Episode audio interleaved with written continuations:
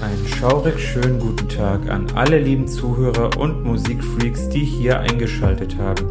Ich bin Vadim, auch unter dem Pseudonym Psychobit bekannt und ich begrüße euch zu einer neuen Folge von Schattentöne dem Underground Music Podcast. Ein schaurig schönes Hallo an alle lieben Zuhörerinnen und Zuhörer da draußen. Ich freue mich wieder sehr, dass ihr hier eingeschaltet habt zu Schattentöne. Das hier ist Folge Nummer 15 von Schattentöne, dem Underground Music Podcast. Und wir werden diesmal wieder einiges im Gepäck haben. Und zwar möchte ich mal wieder über die aktuellen Alben berichten, die in den letzten beiden Wochen vergangen sind aus verschiedenen Underground Music Genre. Und als Special für diese Folge gibt es das Thema Surf. Also wir berichten darüber, was hat es denn eigentlich mit Surf auf sich. Und passend dazu habe ich auch wieder einen Interviewgast und zwar die Band The Twang Jackets. Das hier ist eine sehr sympathische Surf Psychobilly Garage Rock Band aus Mannheim und die beiden Zeitgenossen haben sich jedenfalls Zeit genommen, mit mir über eine Stunde über sie selbst und das Thema Surf und auch andere Musikrichtungen zu reden. Und da könnt ihr auf jeden Fall gespannt sein und euch drüber freuen,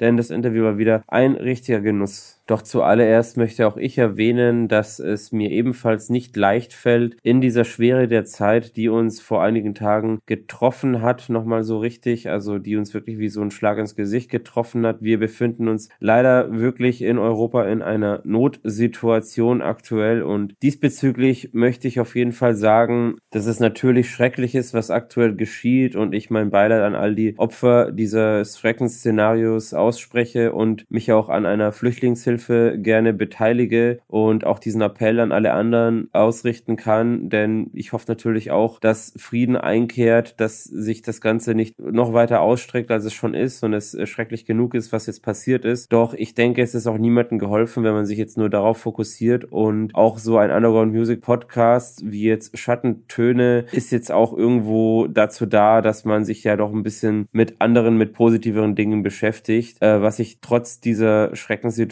Meditation auch nach wie vor für gut für die eigene Psyche empfinde. Von daher, in diesem Sinne hoffe ich, dass ihr trotz allem dabei seid bei diesem Podcast und Spaß daran habt, worum es jetzt in den kommenden Albumreviews und auch zum Thema Surf und auch mit den Trankjackets geht. Somit fangen wir an mit den Alben aus dem Bereich Metal. Dort beginnen wir mit einer Black Metal Band aus Deutschland und zwar mit Mystic Circle. Das ist eine Symphonic Black Metal Band, die stets eine wechselnde Besetzung hatte. Die Band wurde tatsächlich bereits Anfang der 1990er Jahre, besser gesagt 1992 gegründet und war auch bis 2006 aktiv mit acht Alben soweit. Und dann ist die Band, hat sie sich leider getrennt, jedoch seit 2020 neu gegründet und so, das stellt sozusagen ein Comeback dar. Sie haben jetzt ein gleichnamiges Studioalbum, also welches eben auch Mystic Circle heißt, veröffentlicht und das ist eben quasi so eine Art Comeback-Album. Das ist Album Nummer 9 und beim renommierten Label Atomic Fire erschienen und generell die Band hat einen sehr eingängigen Black Metal Sound, kann man sagen. Die Songstruktur erinnert stark an Dimo Borgir, die Growls und Shoutpassagen sind sehr angenehm. Generell ist es wirklich eine sehr gute Produktion. Ist ein starkes Trommelgewitter da mit sehr viel Abwechslung und auch ein gelungenes Panic. Also auch das Mix und Mastering ist wirklich echt cool. Und die Gitarrenakkorde kommen tonal auch sehr gut rüber. Von daher ist es wirklich ein sehr schönes Album und ein Geheimtipp. Als nächstes kommen wir zu einer vierköpfigen Post-Black Metal Band aus Lausanne aus der Schweiz, um genauer zu sein. Und sie nennt sich Abraham und es geht vermehrt auch in Richtung Doom und Hardcore. Also es ist eine ziemliche Crossover-Band. Die sind als Le Baron Vampire gestartet, haben sich jedoch 2010 als Abraham umbenannt und die haben jetzt mit Debris de Mont Perdu ein neues Album herausgebracht. Das stellt das vierte Studioalbum dieser Band dar und es ist auch nach wie vor erschienen beim Label Pelagic Records, die da schon ihre letzte Alben rausgebracht haben und noch sehr viele weitere aus dem Metier. Die Band hat einen sehr eigenen und komplexen Stil, kann man sagen. Das hört man sofort raus. Auch die Shouts erfahren da größtenteils einen eigensinnigen Distortion-Anteil. Die Gitarrenriffs wirken dabei recht psychedelisch und auch die Drums haben streckenweise sowas Tribal-artiges. Also so ganz kommt man da nicht so rein. An sich ist es aber wirklich eine gute Produktion und es hat einen wirklich sehr schwermütigen merkwürdiger Klang. Man muss sich wirklich ganz darauf einlassen. Es ist eine wirklich sehr eigensinnige Band und das macht es auch wiederum besonders. Also musikalisch ist es sehr stark, ein gelungenes neues Album und wer auf so komplexeren Metal-Sound steht, für den ist es auf jeden Fall was. Die nächste Band heißt Sepulchral, kommt aus Spanien und besteht aus drei Leuten. Es ist eine Death Metal Band mit Speed Metal bzw. Crust Anteilen noch drin. Das ist eine Newcomer Band, also Sepulchral haben jetzt hier mit From Beyond the Burial Mount ihr Debütalbum veröffentlicht und das ist erschienen bei Soul Seller Records, was ein langjähriges Label ist, welches sich auf Death fokussiert, auch in erster Linie. Das Album geht von Anfang an wirklich stark nach vorne und es geht auch wirklich raus zur Sache. Die Drums und Gitarren wirken dabei relativ monoton, preschen jedoch gut nach vorne. Es sind dumpfe und tiefe Sägezahnklänge, die man da so raushört, wie ich finde. Es geht schon unter die Haut, also man macht auf jeden Fall Laune, sag ich mal, sich das Ganze anzuhören und, und ist halt wirklich wie so ein Reibeisen. Shouts und Growls sind ebenfalls mit Nachhalt behaftet und die Vocals tragen auch etwas dick auf, wie ich finde. Die Produktion wirkt ebenfalls noch recht grob. Es ist sehr viel Potenzial da, erfordert noch einiges an Feinstift und an sich ist es aber wirklich ein cooler klassischer Death bzw. Speed Metal Sound und reinhören lohnt sich. Was ich persönlich auch sehr witzig und sympathisch finde, ist, dass der Cannibal Corpse Frontmann George Corpse Grinder Fischer unter Corpse Grinder jetzt nun sein erstes Solo-Album veröffentlicht hat. Jeder, der Cannibal Corpse kennt, weiß, es ist der große Mann ohne Hals, der eine unverwechselbare Shout-Growling-Stimme hat auf jeden Fall. Und der hat das Ganze unter eigenem Label Preservers Media Group veröffentlicht und nennt es eben auch Corpse Grinder, also es ist ein gleichnamiges Debütalbum. Und es unterscheidet sich schon vom klassischen Cannibal Corpse Sound, vor allem weil es vermehrt in Richtung Hardcore und Thrash hineingeht. Es sind starke Gitarrenriffs da, treibende Drums, also wirklich eine gute Produktion, das konnte man auch davon erwarten. Es ist unverwechselbar, was man da hier so hört von dem guten Mann. Es ist sehr energiegeladen und inhaltlich macht das Ganze ebenfalls auch eine Menge Spaß. Es ist ein wirklich cooler, gelungener Death Metal Sound mit anderen Anteilen und das geht wirklich unter die Haut, also das geht wirklich rein und äh, also das haut richtig rein, kann man sagen. Ist ein cooles, empfehlenswertes Album für jeden, der wirklich so die volle Corpse Grinder Breitseite möchte. Dann kommen wir nun zu einer fünfköpfigen und erfolgreichen komplexeren Band aus den USA. Es ist eine eher modernere Melodic Death Metal Band mit dem Namen Allegaeon. Das ist auch eine Band, die auch sehr starke Technical Death Metal Anteile mit reinbringt. Sie haben sich 2005 als Allegiance gegründet, sind jetzt aber als Allegaeon eben durchgestartet. Und ja, sie veröffentlichen jetzt seit 2010 im Zweijahresrhythmus immer ein neues Album. Und Damnum heißt jetzt hier das bislang nun sechste Studioalbum und nach wie vor ist es wirklich ein renommiertes Label, wo die drin sind. Also bei Metal Blade Records sind sie unter Vertrag und das Album selber, sag ich mal, das macht auch wieder so einiges her. Sie sind da wirklich sehr konstant und auch gut in dem, was sie tun. Auch dieses Album hat wieder einen sehr eingängigen Sound. Das sind abwechslungsreiche Gitarren und Drum-Passagen mit dabei. Ein wirklich außergewöhnlich gutes Panning, muss ich sagen. Es ist eine richtig geniale Produktion mit überragendem Mix und Mastering. Also da sitzen auch die Shows perfekt, die Kompression, da stimmt einfach irgendwie alles. Ich persönlich finde halt die Technical-Anteile streckenweise etwas anstrengend, ist aber Geschmackssache, aber an sich wirklich ein super gelungenes neues Album, welches nicht langweilig wird und ich es nur empfehlen kann. Nun kommen wir zu einer vierköpfigen Industrial Death Metal Band aus Marseille in Frankreich, die ich persönlich auch sehr gern mag. Und zwar es geht um Dagobah. Die sind seit bereits über 20 Jahren aktiv und auch die letzten beiden Alben konnten mich wirklich sehr überzeugen. Die Band veröffentlicht da wirklich unermüdlich immer wieder neue Releases und konnte auch schon so einiges an Live-Erfahrung gewinnen. Und ja, es ist mit By Night jetzt das neunte neue Studioalbum erschienen. Das ist auch das erste Album nach fünf Jahren. Ist die Band selbst ist jetzt nun auch bei Napalm Records unter Vertrag, was ich auch ziemlich cool finde. Ich mag auch die Mischung aus Industrial und Death Anteilen schon gern, die da drin sind. Es sind auch so einige coole Vocals wieder mit vorhanden, die eher tatsächlich eher so röchelnd kräftig klingen, also mit kräftigen Shouts sind aber auch clean Vocals mit dabei, vor allem im Refrain und das Ganze beinhaltet on top noch einige Elektroelemente. Die Drums sind auch sehr klassisch nach vorne treibend und dynamisch zur Geltung gebracht. Die Gitarren umrunden das Ganze Ganze irgendwie noch melodiös und an sich finde ich, es ist ein super cooles neues Album und auch ein Top-Tipp dieser Folge. Als nächstes berichte ich von einer deutschen Band und zwar einer vierköpfigen Slam- bzw. Beatdown Deathcore Band aus dem Südwesten Deutschlands. Das ist noch eine recht junge Band und die haben jetzt ihr zweites Album veröffentlicht. Ich rede hier von God Rectomy. Äh, die haben jetzt mit Manifestation of Human Suffering das zweite Album nach fünf Jahren veröffentlicht und sind nach wie vor bei Amputated Wien Records unter Vertrag und es ist wirklich ein sehr brutaler, harter Stil, die die da fahren, jedoch auch sehr sehr professionell, muss man sagen. Also die Band scheint sich da schon ziemlich früh, ziemlich jung gefunden zu haben, was ich auch an sich ziemlich cool finde. Und es erinnert schon stark an Suicide Silent, was hier aufgefahren wird. Es haut wirklich durch und durch rein und geht wirklich brutal und raus zur Sache. Die Growls sind sehr tief und geleiten da auch so in so quietschende Screaming, Squeezing Anteile. Die Beatdown-Parts werden ebenfalls rau eingespielt und es ist wirklich so ein typischer Slam- bzw. Beatdown-Stil mit einigen Hardcore-Anteilen, der wirklich übelst knallt. Also ich persönlich finde es eine gute Platte, also eine echt gute äh, Produktion auch. Es muss man aber wirklich mögen, so ein Stil. Nun kommen wir zu einer dreiköpfigen deutschen Progressive Deathcore bzw. Metalcore Band, also so eine Mischung kann man sagen, die sich Consumer nennt und die haben jetzt mit Obsession ihr Debütalbum rausgebracht beim eigentlich Gothic Label Out of Line. Finde ich persönlich interessant, weil es jetzt eigentlich ein Gothic Label ist und an sich knallen sie wirklich gut rein. Also die schaut noch mit deutschen Texten. Es knallt extrem, also schon ziemlich brutal, auch teilweise etwas überkomprimiert, wie ich finde. Es erinnert vom Stil her stark an Caliban. Die Gitarrenriffs kommen auch sehr grob zur Geltung, wie ich finde. Das Ganze wirkt, wie gesagt, etwas rau. Also die Drums sind zwar abwechslungsreich, gehen jedoch dabei auch etwas unter. Es wirkt teilweise etwas schwammig und auch die symphonischen Anteile wirken streckenweise etwas überlappend. Also es ist viel Potenzial da. Ich sehe leider wenig Eigensinn, muss ich auch sagen. Ich finde es auch streckenweise schwer verdaulich. Ich finde die Präsentation sehr interessant dieser Band. Also sollte man auf jeden Fall weiterverfolgen, denn an sich ist der Inhalt auch sehr gelungen und ich würde mich auf jeden Fall freuen, wenn man da ein bisschen mehr eigenen Stil von der Band sieht.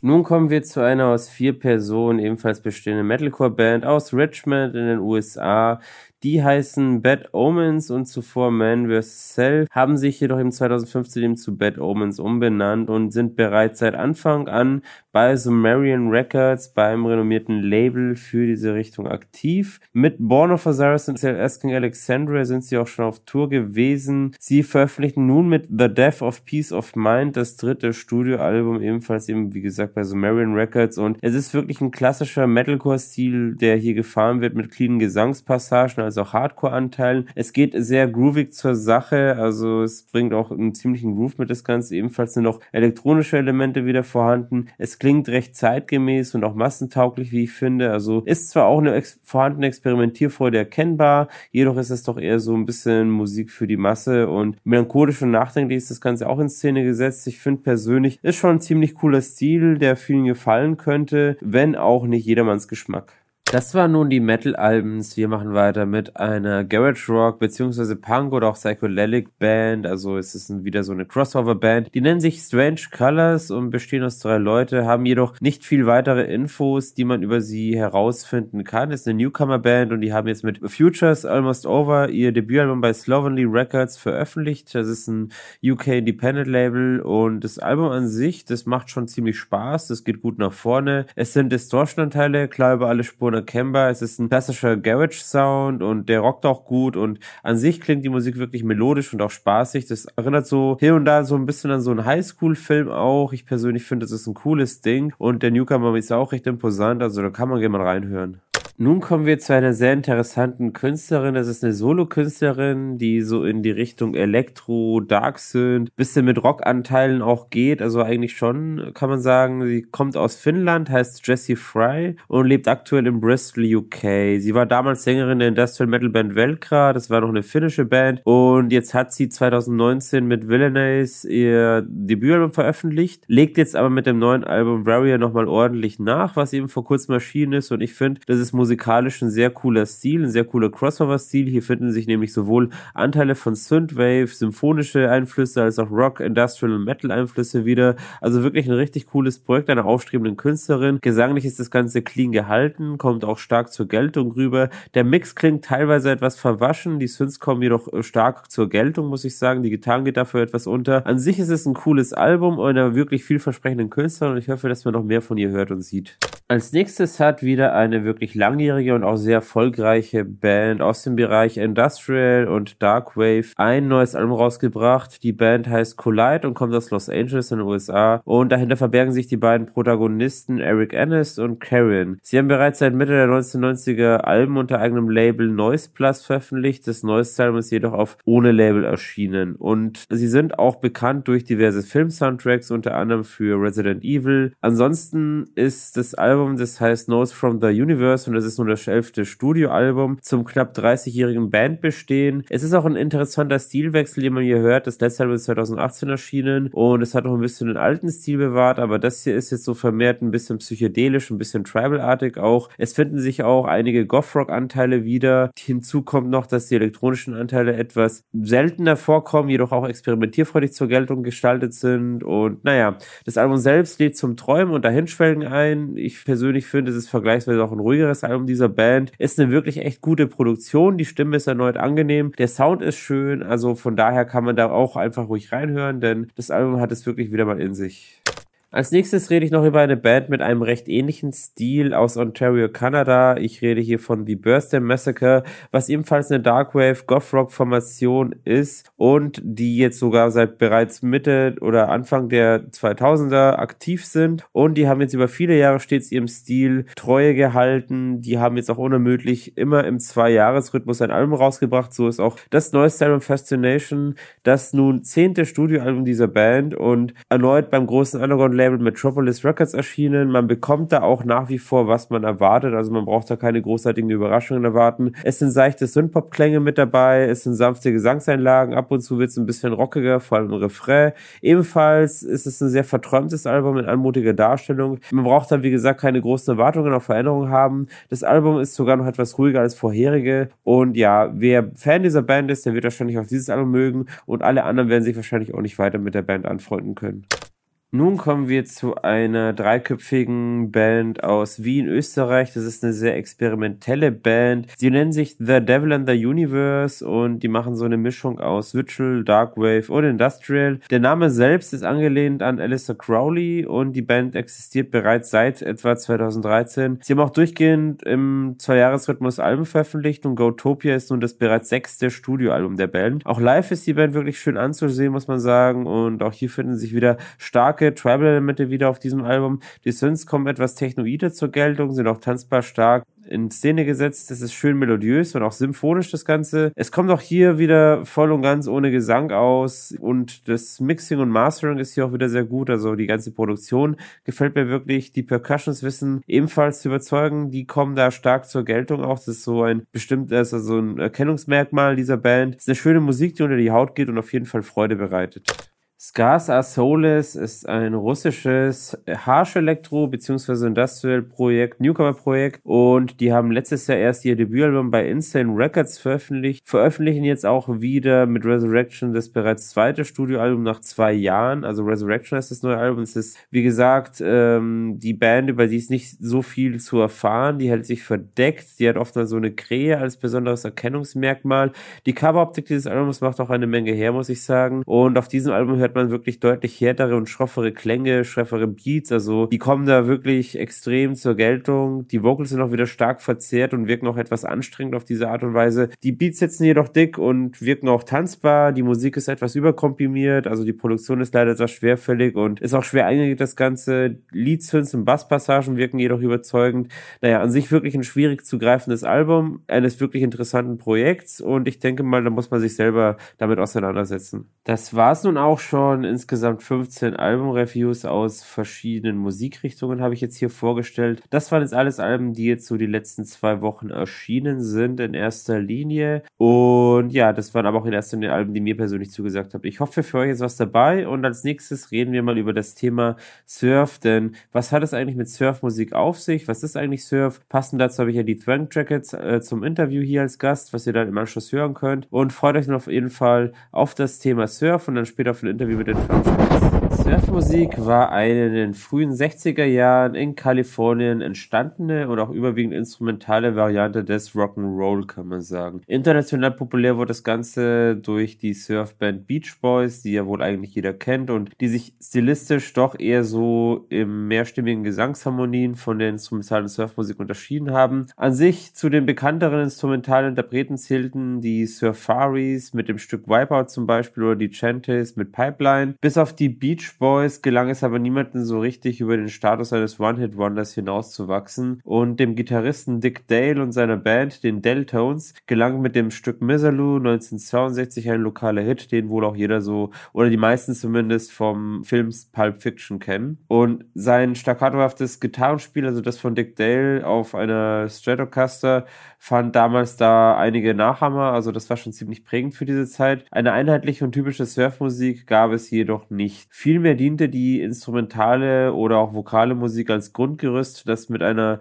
Vielzahl von populären Themen besetzt wurde und die Surfmusik selber wurde dann ab 1964 durch den Erfolg der Beatles und der mit denen verbundenen British Invasion, sogenannten British Invasion verdrängt. An sich die Ursprünge der Surfmusik lagen rein im instrumentalen Rock'n'Roll und das heißt also zu dieser Zeit, Anfang der 60er die Hochphase auch war, die dann gegen Ende der 50er in den USA auch immer populärer wurde und man so sagen kann, so zwischen 58 bis 64, da fand der Surf so richtig seine Hochphase. Zu den frühen Veröffentlichungen dieser Art zählten beispielsweise das Novelty-Stück Green Mosquito von The Tune Rockers, Lingrays klassischer Blues Rumble, das Stück Rebel Rouser von Duane Eddy oder auch also das, der, das Stück Tequila von den Champs aus dem Jahr 1958, kennen glaube ich auch die meisten. Und vor allem Duane Eddy spielte sehr erfolgreich ausschließlich instrumentalen Rock'n'Roll und etablierte dann den Trank, äh, den als Trank bezeichneten und viel kopierten Gitarrenklang mit Reverb und Tremolo-Effekten. Beim Surf gab es dann auch sowohl so Einflüsse vom Rhythm and Blues oder auch Interpreten aus dem Country-Bereich. Also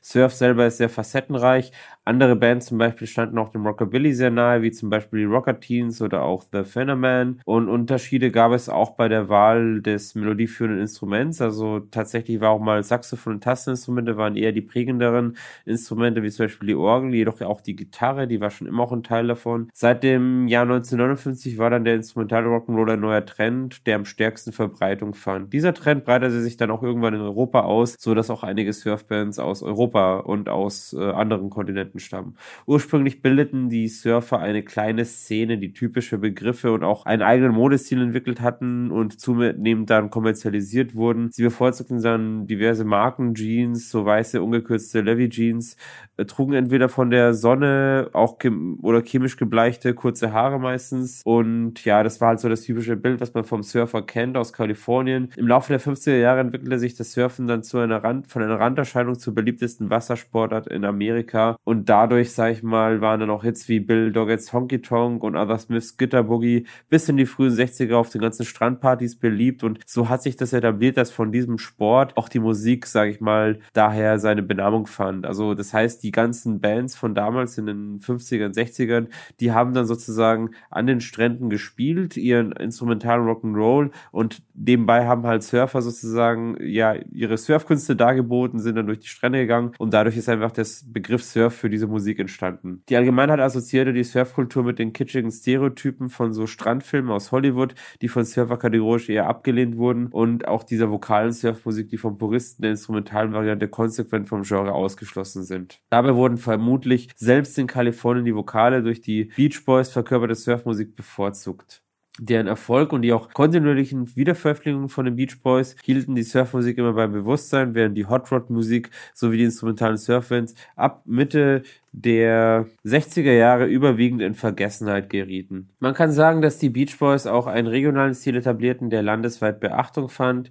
Zwar der Kalifornien musikalische Größen wie noch Bing Crosby durch Hollywood, Chet Baker und Richie Valens hervorgebracht, doch keiner wurde so stark mit Kalifornien assoziiert wie die Beach Boys. Es gab immer wieder Musiker und Bands, die diesen sogenannten Surf, den instrumentalen Rock'n'Roll zitierten oder auch als Coverversion in ihr Repertoire aufnahmen. Deren musikalische Ausrichtung war dann höchst unterschiedlich und reichte tatsächlich vom Schlager oder Softrock in der Art von Ricky King bis zu der Band Ancient Orge gegen Ende der 70er versuchte Surfmusik mit Punk zu verbinden. Also es entstand wirklich so eine Art Surf-Punk mit der Zeit und das vor allem in den 70er Jahren, weil das war auch die Hochzeit des Punks auch in erster Linie und das Label Rhino Records veröffentlichte dann 1982 eine dreiteilige Serie von Samples unter dem Titel The History of Surf Musik, da Surf ja zu dieser Zeit schon kein Thema mehr war. Also der Surf hat nur noch weniger angesprochen. Es gab ein kurzes Revival Anfang der 80er und dann ist er erstmal in die Versenkung geraten. Während sich der erste Teil um die Instrumentalen und der zweite Teil um die vokalen Hits der 60er Jahre drehte, enthielt der dritte Teil von The History of Surf Music mit dem Untertitel The Revival Surfbands aus eben der jener Zeit äh, 1980 bis 1982. Keine der darauf erhaltenen Bands konnte jedoch einen nennenswerten Erfolg verbuchen. Dick Dale nutzte jedoch dieses Revival für ein Comeback und veröffentlichte dann 1983 nach ewig langer Zeit ein neues Album. Im Jahr 1992 gründete sich die Band Man und griff den instrumentalen Rock'n'Roll wieder auf. Die Band bezeichnete dann ihre Musik selbst als Space Age Surf, also wieder so eine ganz eigene Richtung für sich. Und etwas unbekannter hingegen blieben dann Bands wie zum Beispiel die Merman, Leica und The Cosmonauts oder auch Shadow Man und uh, Shadowy Planet. Also ganz ein bisschen so trashige Namen, die sind dann so aufgekommen. Und mit dem Erfolg von Pulp Fiction vor allem wurde im Jahr 1994 dann der instrumentale Surf wieder neu aufgenommen, weil dort vor allem auch sehr viele Bands vorkamen, die damals schon populär waren, wie jetzt zum Beispiel eben Tornadoes oder eben Dick Dale, die Centurions und auch Lively Ones. Also das war so ein bisschen die History of Surf und mit den 2000ern kann man noch sagen, mischte auch noch eine Faszination für B-Movies, Horrors und Trash mit ein, wie es vor allem die Messerchops zur Geltung bringen und den Surf heute auch noch zu etwas Besonderem und etwas Populären machen. So viel zum Thema Surf und Surfmusik und als nächstes würde ich sagen, gehen wir gleich weiter ins Interview mit The Trank Jackets. War wieder mal wirklich eine Überstunde, richtig schöne Sprechzeit, hat wirklich Spaß gemacht und es sind wirklich zwei sehr sympathische Jungs, muss ich sagen. Also der Jürgen und der Dan. Ich wünsche euch ganz viel Spaß bei dem Interview. Es war mir eine Riesenfreude und hört euch das Interview an mit The Trend Jackets. So, und anlässlich dieses heutigen Surf-Specials zu Schattentöne Folge 15 habe ich jetzt mal eine ganz besondere Band eingeladen, die jetzt auch nicht ganz in Richtung Surf geht. Allerdings, sage ich mal, macht sie doch so ziemlich ihr eigenes Ding. Äh, die Band gibt es jetzt auch noch nicht so lange und ich habe ja schon zu Beginn dieser Sendung darüber geredet. Es sind eingeladen die Trunk Jackets aus Mannheim. Dahinter verbergen sich Dan C. Harry und Jürgen Herzog. Ich durfte mit den beiden auch schon mal eine Bühne teilen und ich verfolge verfolge sie seit einigen Jahren, seitdem sie auch bei Success Records unterzeichnet haben. Freut mich auf jeden Fall, Dan und Jürgen, dass ihr dabei seid. Also mir ist es eine Riesenehre. Und in diesem Sinne würde ich gerne ein bisschen mehr über euch erfahren. Äh, stellt euch doch mal ein bisschen vor den Hörern und erzählt ein bisschen was über euch. Ja, vielen Dank erstmal, Vadim, für die Einladung. Wir fühlen uns saumäßig geehrt und ähm, seit du Schattentöne begonnen hast, haben wir schon gedacht, oh ja, das wäre ja mal super hier äh, mitzumischen. Äh, ja, Dan ist mein Name. ähm, Mannheimer, Schlagzeuger. Seit einigen Monaten traue ich mich auch zu singen bei uns in der Combo. Am Anfang erstmal nur so ein bisschen Backing Vocals gemacht. Mittlerweile habe ich auch Spaß dran, selbst einige Nummern zu singen. Äh, eine davon ist sogar auf unserer EP, die Cannibal Crew. Und ähm, mhm. Ja, ansonsten bin ich ähm, anders als der Jürgen, der unser Technik-Mastermind ist, bin ich eher so für die Public Relations zuständig. Ich mache unsere ganzen Social Media Sachen. Ich äh, gucke, dass ich Kontakte knüpfe und äh, Termine setzen kann. Ähm, ja, das ist so meine Hauptaufgabe. Hm. Ja, super, vielen Dank. Und bei dir, Jürgen? Ja, hallo, grüßt euch alle. Ich bin der Jürgen, auch äh, aus Monnem. Äh, ja, wie Dan schon sagt, äh, ich bin da etwas äh, im Hintergrund eigentlich, wo ich da vorne stehe auf der Bühne. Ich mache ganzes Technikkram, alles macht also Recording, Mastering, alles. Äh, äh, es macht eben jeder das, was er am besten kann oder sich zutraut, weil das ganze Public Relations, das ist absolut nicht meine Welt. Wir können froh sein, dass er dem Interview zugestimmt hat. ja, sehr schön. Nee, wie gesagt, also ich freue mich auch ziemlich. Und äh, Dan, ja, wie gesagt, ich, ich habe das ja auch schon mit, mitbekommen gesehen, dass du da eben gleichzeitig eben Schlagzeug spielst und dabei jetzt auch äh, singst mittlerweile. Wie hast du denn das da angeeignet? Weil ich stelle mir das wirklich extrem schwer vor. Muss ich sagen. das ist es auch, ehrlich gesagt. äh, klappt nicht bei jeder Nummer. Also ähm, es ist tatsächlich so, dass äh, mich das unheimliche Konzentration kostet und ich auch meine Stimme selber nicht so gerne mag eigentlich. Aber wir haben einfach irgendwann mal angefangen, ähm, beim Proben auch mal so ein bisschen, ähm, ja, aus Spaß dann halt auch mal mich vielleicht ein bisschen eher äh, ähm, singen zu lassen und ähm, ja, so nach und nach hat es immer besser funktioniert und das habe ich auch selbst gemerkt irgendwann äh, auf der Bühne. Äh, bei der ersten Konzert, wo ich alleine war äh, am Mikrofon, da hat irgendwas gefehlt und plötzlich höre ich auch Dan von hinten auf dem Monitor raus, wenn er mitruft, mitsingt, äh, zwischenrein ruft, die ganzen Akzente setzt. Das füllt dermaßen mehr unser Spektrum aus. Ich meine, wir haben ja nur Gitarre, Schlagzeug und äh, ich, der da die Lieder ruft. Äh, also die, die, Stimme ist eigentlich nicht im Vordergrund bei uns, es ist ja mehr ein Instrument, dass es überhaupt ein Lied ist aus den Einstücken. Ne? Also im Gegensatz zu Surf, also da gibt es ja überhaupt keinen Gesang und Surf ohne, ohne Bass äh, geht schlecht und Surf mit Gesang ist auch komisch. Also da ist richtig gut, dass Dan eben da vom Schlagzeug aus äh, mit der Stimme wirklich die Lieder auf. Ja, ich habe ja, ich habe ja auch lange, lange Zeit ähm, gar kein Schlagzeug gespielt und dann war ich halt einfach auch technisch nicht gut genug, um dabei auch noch zu singen. Und irgendwann wird man halt einfach ein bisschen routinierter und es, es macht halt einfach Spaß. Aber es, es war, war immer so, dass ähm, der Gesang in unseren äh, Nummern nicht unbedingt das tragende Element ist. Ich meine, wir sind jetzt beide auch gesanglich nicht super virtuos, ja, wir ähm, haben da jetzt nicht irgendwie ein Stimmvolumen, das irgendwie beeindruckend wäre oder so. Aber es ist einfach so, ähm, wir haben immer gesagt, wir wollen keine Instrumentals machen. Ähm, deswegen auch so diese ähm, ja, sagen wir mal, diese Entfernung vom Surf. Wir haben schon Surf-Elemente drin auf jeden Fall. Wir haben am Anfang auch, glaube ich, sehr viel mehr Surf gemacht ähm, kann man tatsächlich so sagen, als die Band entstanden ist. Weil wir uns auch immer unsicher waren, wo läuft denn das überhaupt hin? Wir wollten ja am Anfang einfach nur so ein bisschen rumjammen. Und ähm, dann war es eben so, ähm, ja, einer musste dran glauben, dann musste halt der Jürgen singen. das, ähm, aber wie gesagt, ähm, das war nie das tragendste Element. Wir haben immer geguckt, dass wir unsere Songs so arrangieren, dass sie eher so über die Musik und vielleicht dann auch noch so ein bisschen aufgefüllt mit dem Theremin und so, ähm, dass das halt so kickt. Aber wie gesagt, es macht Spaß und ähm, man wird irgendwie auch mit der Zeit dann so ein bisschen routinierter und mutiger. Ja, auch wenn man äh, auf der Bühne ist, irgendwo, das heißt vor der Bühne beim Soundcheck, dass auch irgendwann äh, der Tonmensch kapiert, dass der Gesang nicht im Vordergrund steht.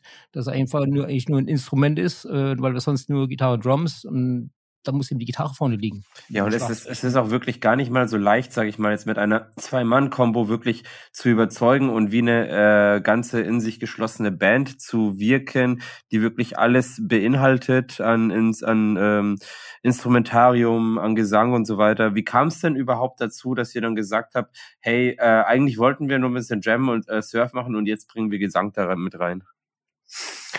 Ja, ich meine, Surf wird halt, muss man ganz ehrlich sagen, ähm, ich hoffe, ich krieg jetzt da keine Prügel, aber Surf wird mit der Zeit halt auch langweilig. Also es ist einfach so, ich, ich liebe Surfmusik, absolut. Ich denke, das tun wir beide. Ähm, die Einflüsse sind klar, aber ähm, so einen ganzen Abend nur Surf, nur Instrumentals, wenn du jetzt Surf wirklich so ganz puristisch betrachtest und sagst, da darf auch gar kein Gesang da. Und es gibt wirklich diese Surf-Anhänger, die so ähm, irritiert sind, wenn, wenn gesungen wird. Hm, Hardliner, ja, wie in jeder ja, Szene. Ja. Hm. Aber die gibt's ja in jeder Szene. Wir werden vielleicht nachher auch noch auf Szenen zu sprechen kommen und das ist ja immer so das Thema, ja. Ähm, nee, und dann haben wir gesagt, wir, wir, wir brauchen schon noch ein bisschen, bisschen Pep, weil am Anfang war es auch so, wir, wir haben eigentlich ähm, ursprünglich schon gedacht, dass vielleicht mal noch ein Bassist dazukommt. Wir haben ja auch noch einen Ehrenbassisten, den Benny. Der spielt zwar nicht Bass bei uns, aber er ist halt unser Ehrenbassist. okay, das heißt, der Benny hat auch noch einige Anteile an manchen von den Songs von euch, oder wie? Oder wie kann man sich das vorstellen? Nee, das ist einfach, der hat immer gesagt, er hätte irgendwie Bock bei uns zu spielen und, und wir haben, fanden das immer sehr schmeichelhaft. Ähm, ah, also der Bassist der, der Herzen sozusagen, ja. Sozusagen, ja. Und der, der ähm, Nein, also wenn, wenn überhaupt jemand Bass spielen darf bei uns, dann wäre es der Benny, ja. Aber ähm, nee, und, und wir haben dann aber irgendwann gemerkt, nee, wir brauchen eigentlich keinen Bassisten. Wir, das, das funktioniert auch so, ja. Und ähm, zu zweit sein ist irgendwie auch mega geil. So, du hast super schnell Absprachen getroffen. Ähm, wenn es darum geht, Termine zu finden, zu zweit super easy, zu dritt immer schon schwierig. Da kann wieder einer nicht und so. Ja. Also wir, wir genießen durchaus auch die Vorzüge des zu zweit Seins, ja. Schon allein, wenn wir zu einem Konzert fahren, wir brauchen, wir brauchen nur zwei Sitzplätze im Auto. Bis, naja, eigentlich nicht, eigentlich brauchen wir drei, weil wir immer Jürgens Bruder noch dabei haben, den Klaus. Herzlichen Gruß an den Klaus noch, aber nee, aber es ist, es ist wirklich, es ist viel einfacher zu zweit.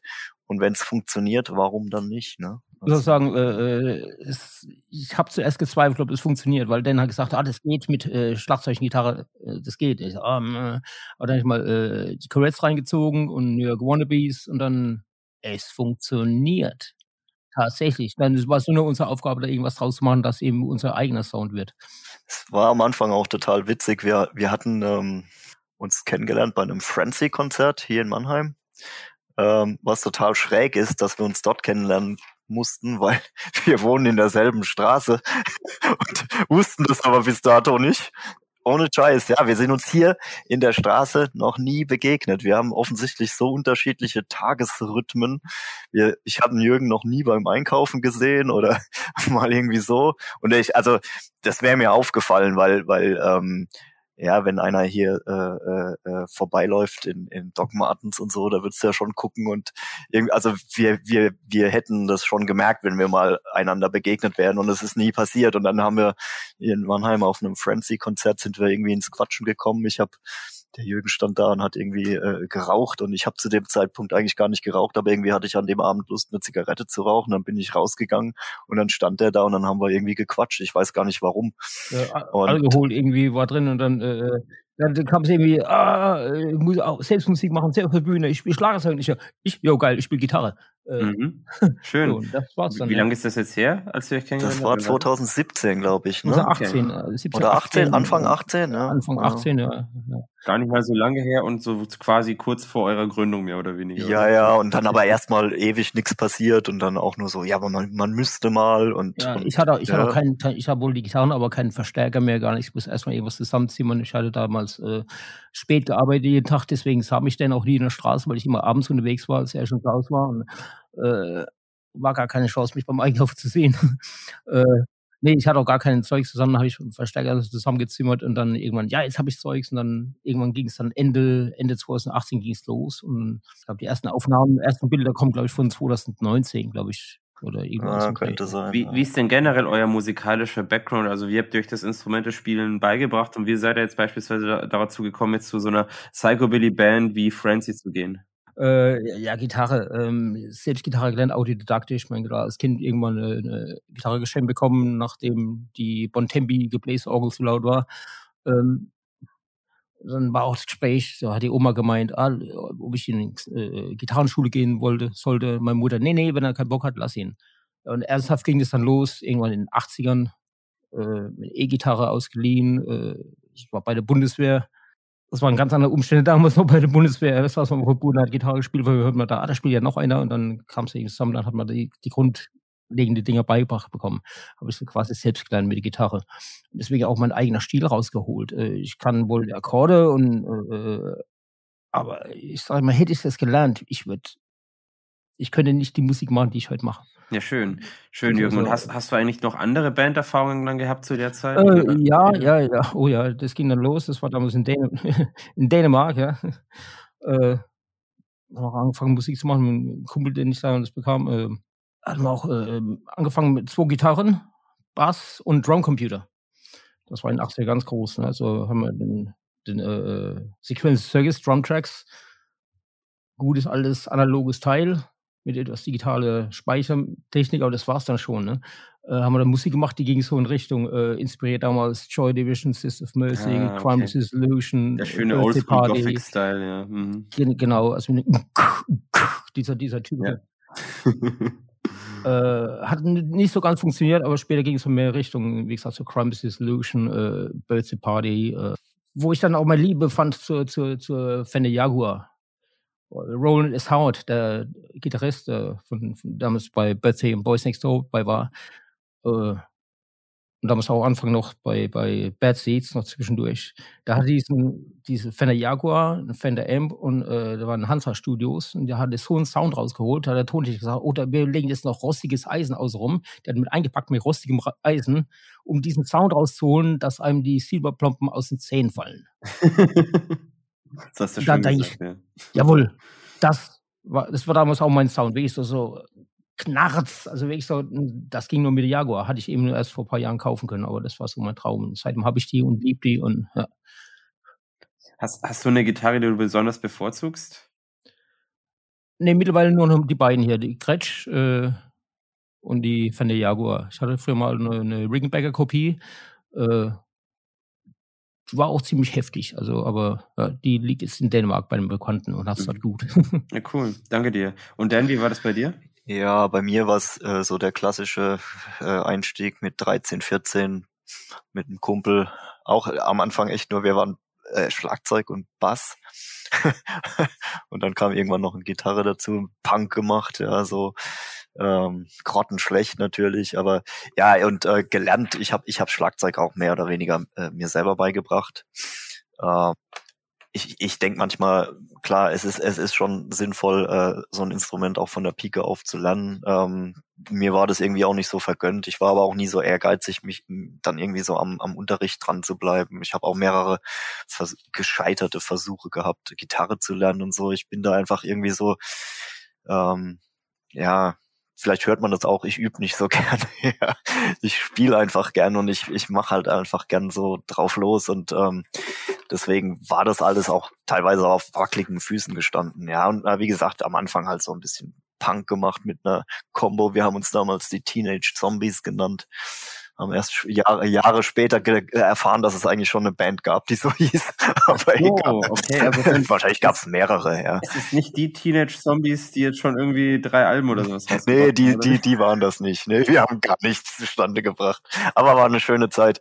Ja, äh, später habe ich dann ähm, aber irgendwie immer mehr so meine Liebe für ähm, Rockabilly und Psychobilly entdeckt und ähm, hab dann ähm, ganz früher, das war so äh, 92 bis 94 ungefähr, ähm, Gehversuche im Rockabilly-Bereich gemacht. Ich habe früher auch bei den Flames gespielt, äh, mit dem Karl zusammen und dem Olli damals. Ähm, da haben dann meine Fähigkeiten aber auch irgendwie auf Dauer nicht so gereicht und meine Ambitionen aber auch nicht. Und die beiden Jungs haben halt wirklich, die hatten es auch musikalisch drauf und die haben, die haben, die wollten durchstatten und da wäre ich, glaube ich, echt nur so im Weg gestanden und habe dann irgendwie auch so ein bisschen ähm, das Interesse an der Musik verloren und ähm, ja, habe dann erstmal jahrelang, wirklich jahrelang nichts mehr gemacht oder nur ganz sporadisch mal so dieses typische, ja, wir müssen mal jammen und wir müssen mal uns treffen und dann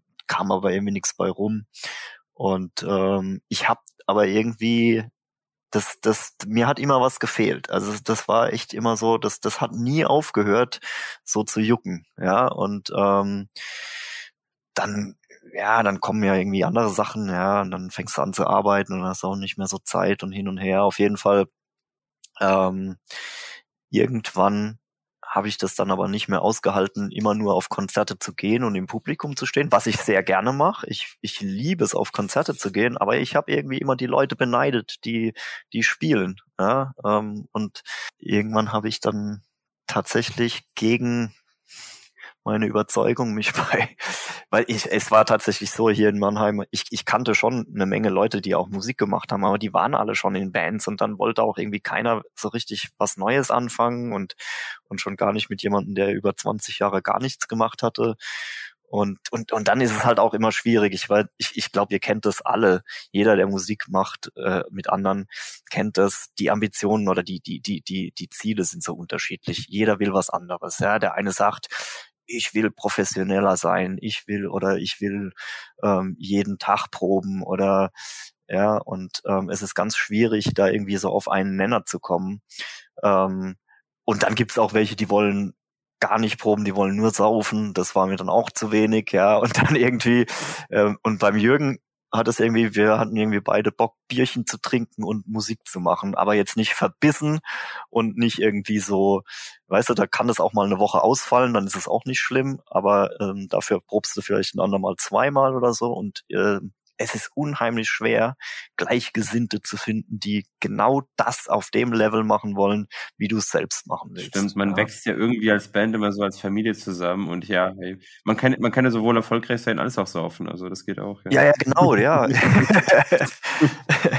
Andere meinen es auch. Ja.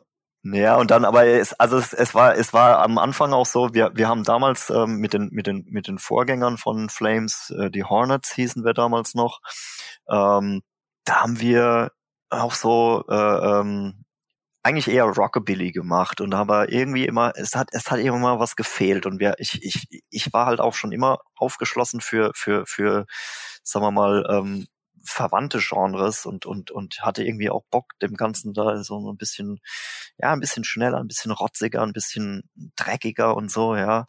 Und aber wenn wenn wenn wenn ich mich so zurückerinnere ähm, Anfang, Mitte 90er Rockabilly-Szene, ähm, da wurde schon auch die Nase gerümpft, wenn du eine Nummer irgendwie zu sehr verfälscht hattest, ja. Und, und das fand ich immer so total engstirnig. Und das finde ich auch heute noch ganz schrecklich, wenn, wenn, ähm, wenn die Leute engstirnig sind. Und ich finde aber, ich beobachte seit, seit längerer Zeit, dass das immer mehr abnimmt. Also dass die Leute einfach cooler sind, ähm, dass die Leute kapieren, dass ähm, diese die die Subkulturen sowieso immer kleiner werden und dann kann man sich auch nicht leisten, bei allem immer die Nase zu rümpfen und alles irgendwie immer Scheiße zu finden. Und wir waren immer aufgeschlossen, auch meine Kumpels, mit denen ich vorher äh, auch ab und zu mal so ein bisschen Musik gemacht habe irgendwie immer Bock gehabt, Sachen zu kombinieren. Ja, nimm, nimm das Beste aus allem und, und kombinier es irgendwie. Das ist das, was draus wird. Ja. Das stimmt, da könnte man fast einen philosophischen Diskurs draus machen, denn es ist wirklich so, dass ich äh, so innerhalb von, von, von Szenen, dass dann oftmals das so ist, ähm, dass man einfach diesen Wandel erlebt. Und früher war das ja alles so eine Art Identifikation, man hat sich ja irgendwie identifiziert mit seiner Szene.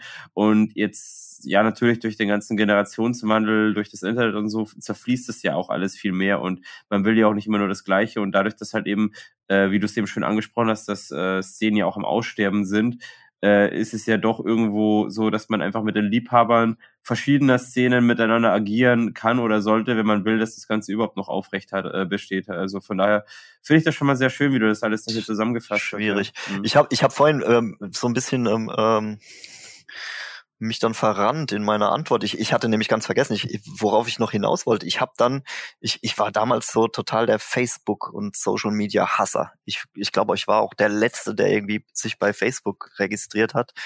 Ähm, aber das ist ein, ein Schritt gewesen, den ich nie bereut habe, weil das war dann echt nochmal so eine ganz neue Möglichkeit, irgendwie an Leute ranzukommen und zu sagen, Achtung, ähm, ich suche hier wirklich Mitstreiter, ich, ich, ich ich will was auf die Beine stellen. Und ähm, ich habe mich dann selbst unter Druck gesetzt und habe mir dann irgendwann ein neues Schlagzeug gekauft und mir einen Raum gemietet ähm, und gesagt, du, du machst jetzt noch mal was, du redest jetzt nicht mehr nur davon. Ja, meine Frau hat irgendwann mal zu mir gesagt, oi, erzähl mir nichts mehr von der Band, gründ eine oder lass es sein. Ja, aber aber erzähl nicht mehr davon. Und und und genau so kam es dann, ja, und dann und dann wie gesagt durch durch durch äh, äh, Facebook, das ich teilweise immer noch hasse, ja, aber ähm, hat, haben sich trotzdem irgendwie neue Möglichkeiten ergeben. Und dann, dann hast du wieder auch mehr von Konzerten mitgekriegt und dann bist du wieder mehr so in die Szene zurückgekehrt und und ähm, das und, und dann dann wurde es immer intensiver dieses Gefühl du musst unbedingt irgendwas machen ja und und dann wie gesagt die Geschichte mit dem Jürgen habe ich ja jetzt äh, schon erzählt wie wir uns kennengelernt haben. Und dann sind wir irgendwie am Ball geblieben. Und ähm, ja, es war genau richtig. Äh, ich auch gerade zwei Jahre lang keine Musik gemacht hast. Das war bei mir ähnlich. Ne? Ich habe ganz Jahre lang, ich meine, damals, das letzte Mal war ich auf der Bühne, damals war 91 oder so, 92, 91, 92 um den Dreh. Dann äh, habe ich in Deutschland jahrelang nichts gemacht, falsch gearbeitet, also falsch, was die Uhrzeit angeht, jedes Wochenende unterwegs arbeiten und äh, kein Privatleben mehr, gar nicht. Die Gitarren hingen da an der Wand und da hing die. Jo. Und dann äh, hatte ich einen Entschluss gefasst, dass ich sage, okay, äh, äh, mach was mit deinen Arbeitszeiten. Und dann habe ich irgendwo zufällig gesehen, auch dank Facebook, oh, da gibt es ein cooles Konzert. Das war Gamma Ray, glaube ich. Und dann habe ich geguckt, auf stehen da, ein Flyer, der Mannheim-Kult. Frenzy, jawohl, geh hin.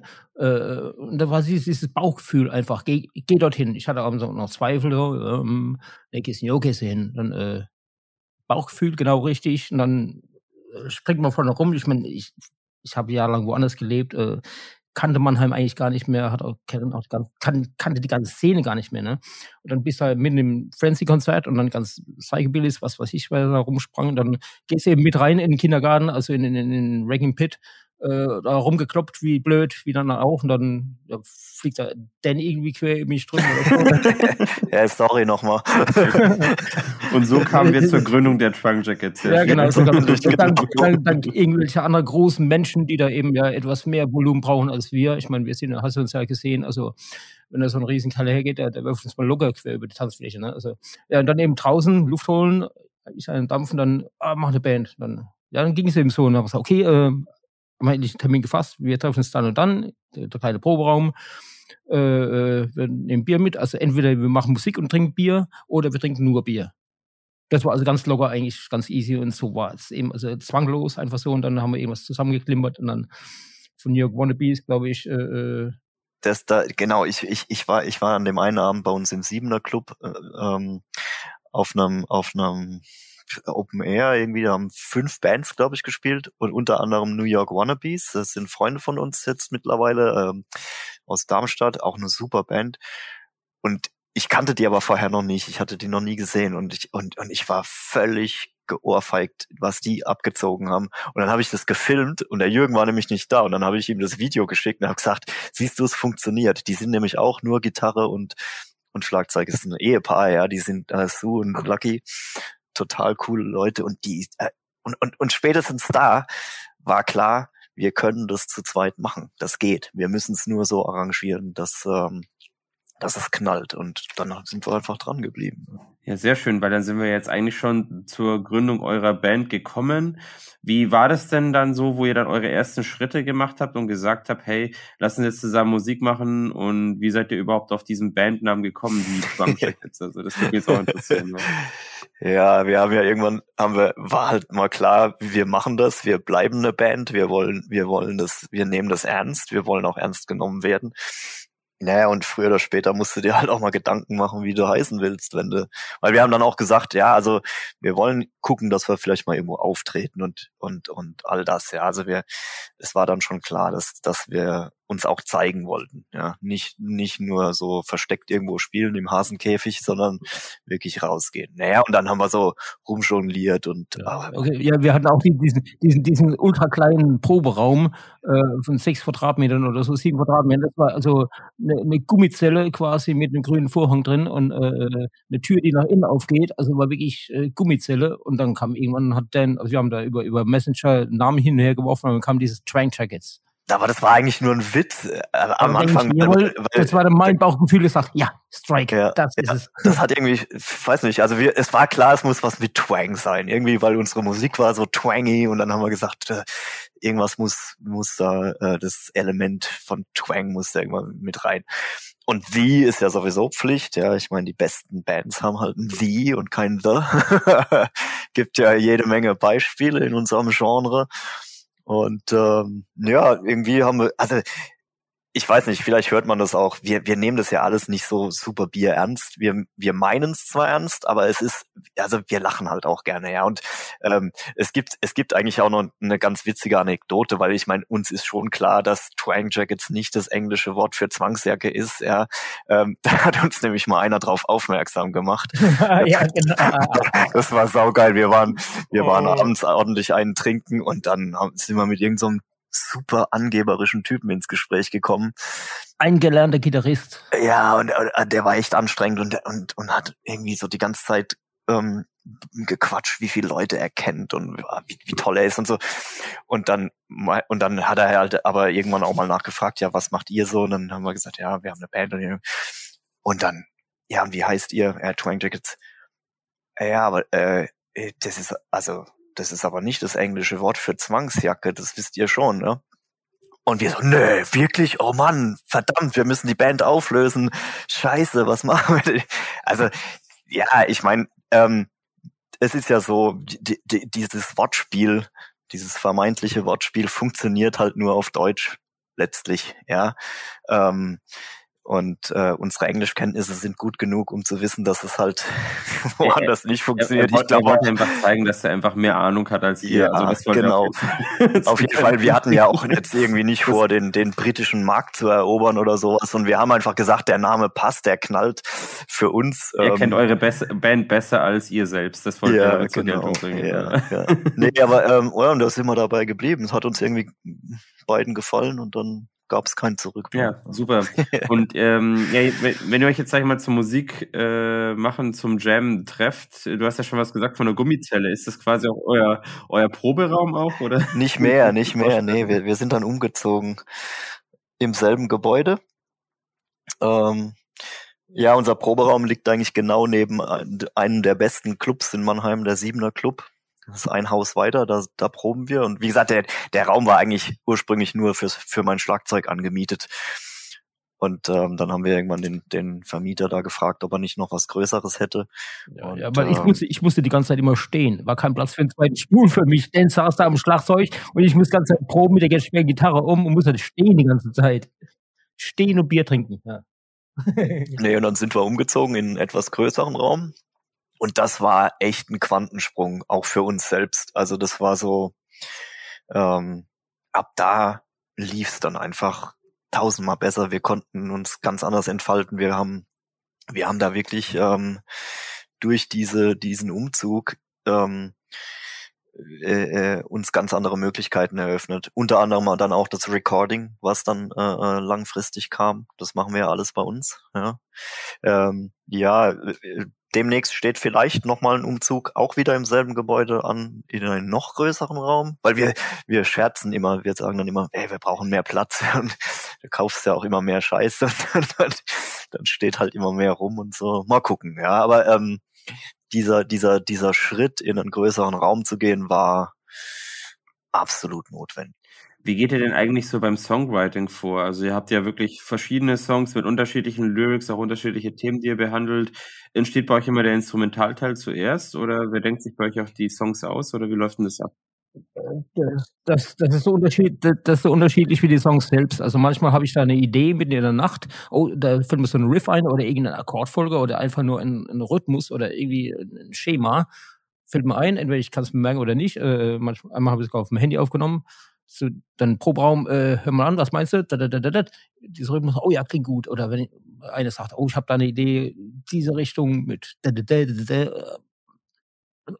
Dann spielt dann irgendwas und dann, okay, dann funktioniert es. Oder aber, wir, wir spielen es erstmal immer warm, eigentlich immer mit äh, äh, alten Coverversionen oder sonst irgendwas, dass die Gelenke geschmeidig sind. Oder machen einfach nur Krach, dann fängt an zu spielen, ich lass mir da irgendwas einfallen. Oh, ha, stopp, das klingt gut, das klingt gut, ah, das machen wir. Und dann, ah ja, probieren wir so und dann wird es kurz aufgenommen und dann wird eben dann daran gearbeitet. Ne?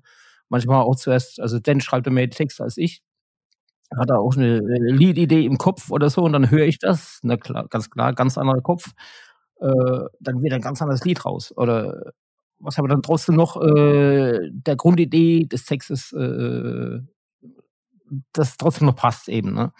Das also bei jedem Lied ist ganz völlig unterschiedlich, wie das zustande kommt. Also ja, tatsächlich gibt's auch so die die die Version, ähm, dass der Text zuerst steht, weil das äh, also ich schreibe halt ähm, gerne über irgendwie ich ich habe irgendeine Idee im Kopf und denke so, da könntest du eigentlich mal einen Song draus machen. Mir fällt das Songwriting super schwer, also es ist, ich finde, das ist schon echt ein Geschäft, ja. Aber, ähm, aber es ist so, äh, man, man hat das so in sich, dass also ist das ganz komisch. Ich sagte mir irgendwie immer, ich habe wie so ein Storyboard im Kopf, ja.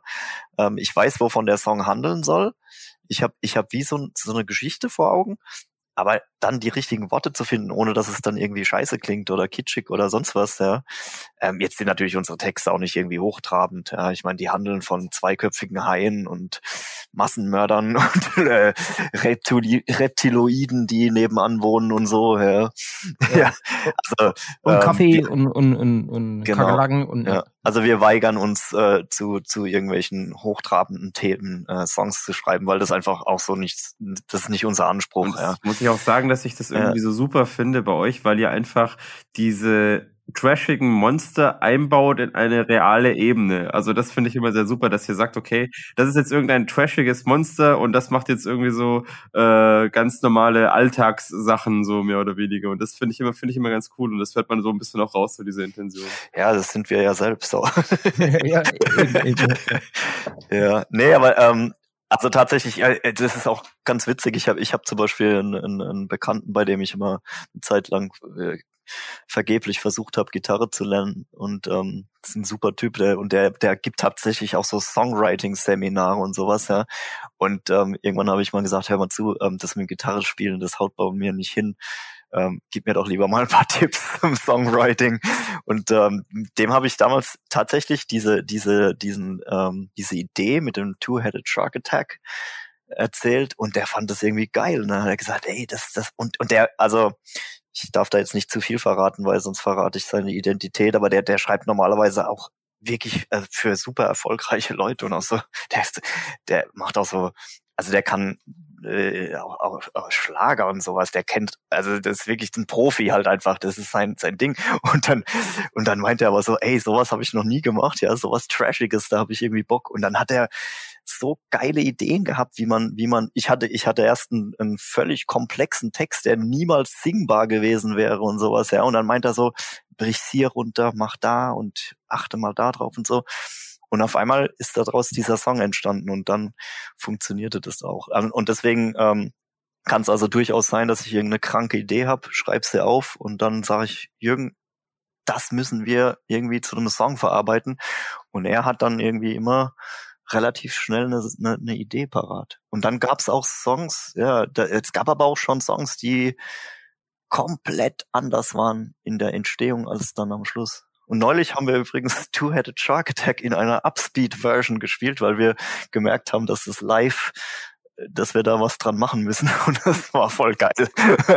Ihr könnt gespannt sein, ja. Wir werden, wir spielen das in Zukunft super schnell. Ja, sehr gerne, sehr gerne. Ich hoffe natürlich auch, dass man euch da nochmal auf mehreren Bühnen auch sehen wird. Und diese Idee von Tour der Charter Deck, ich finde es ja auch genial, weil ich meine, der Hai selber ist ja irgendwie das Symbol der Surfmusik.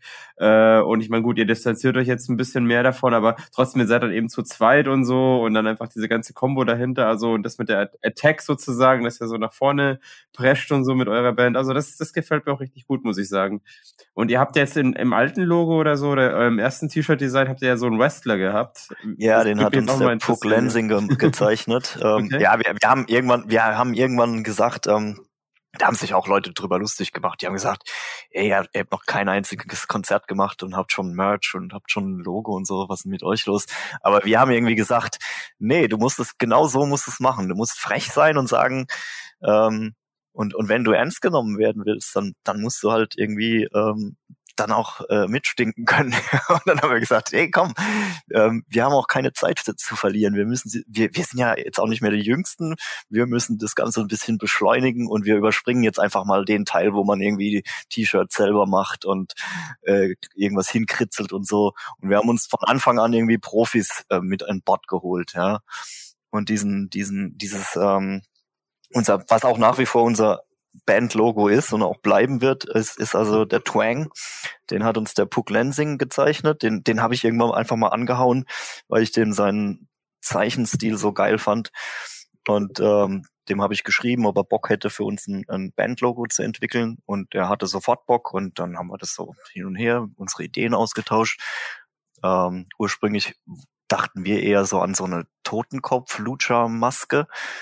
Und er hat das Konzept komplett auf den Kopf gestellt und hat gesagt, nee, das funzt so nicht, ähm, ihr müsst, wir machen das anders. Und dann kam das, was wir jetzt halt als Logo haben. Und wir fanden es so geil beide, dass wir gesagt haben, okay, ja, und, und deswegen, ja, ähm, warum, warum, warum nicht einfach Leuten, die was drauf haben, dann auch vertrauen und sagen, also wie gesagt, wir wollten ja diesen Totenkopf, aber der hat nicht funktioniert. Dann, und jetzt haben wir das und Ähm, aber das kam von einem Profi, ja, und ich finde das immer so geil.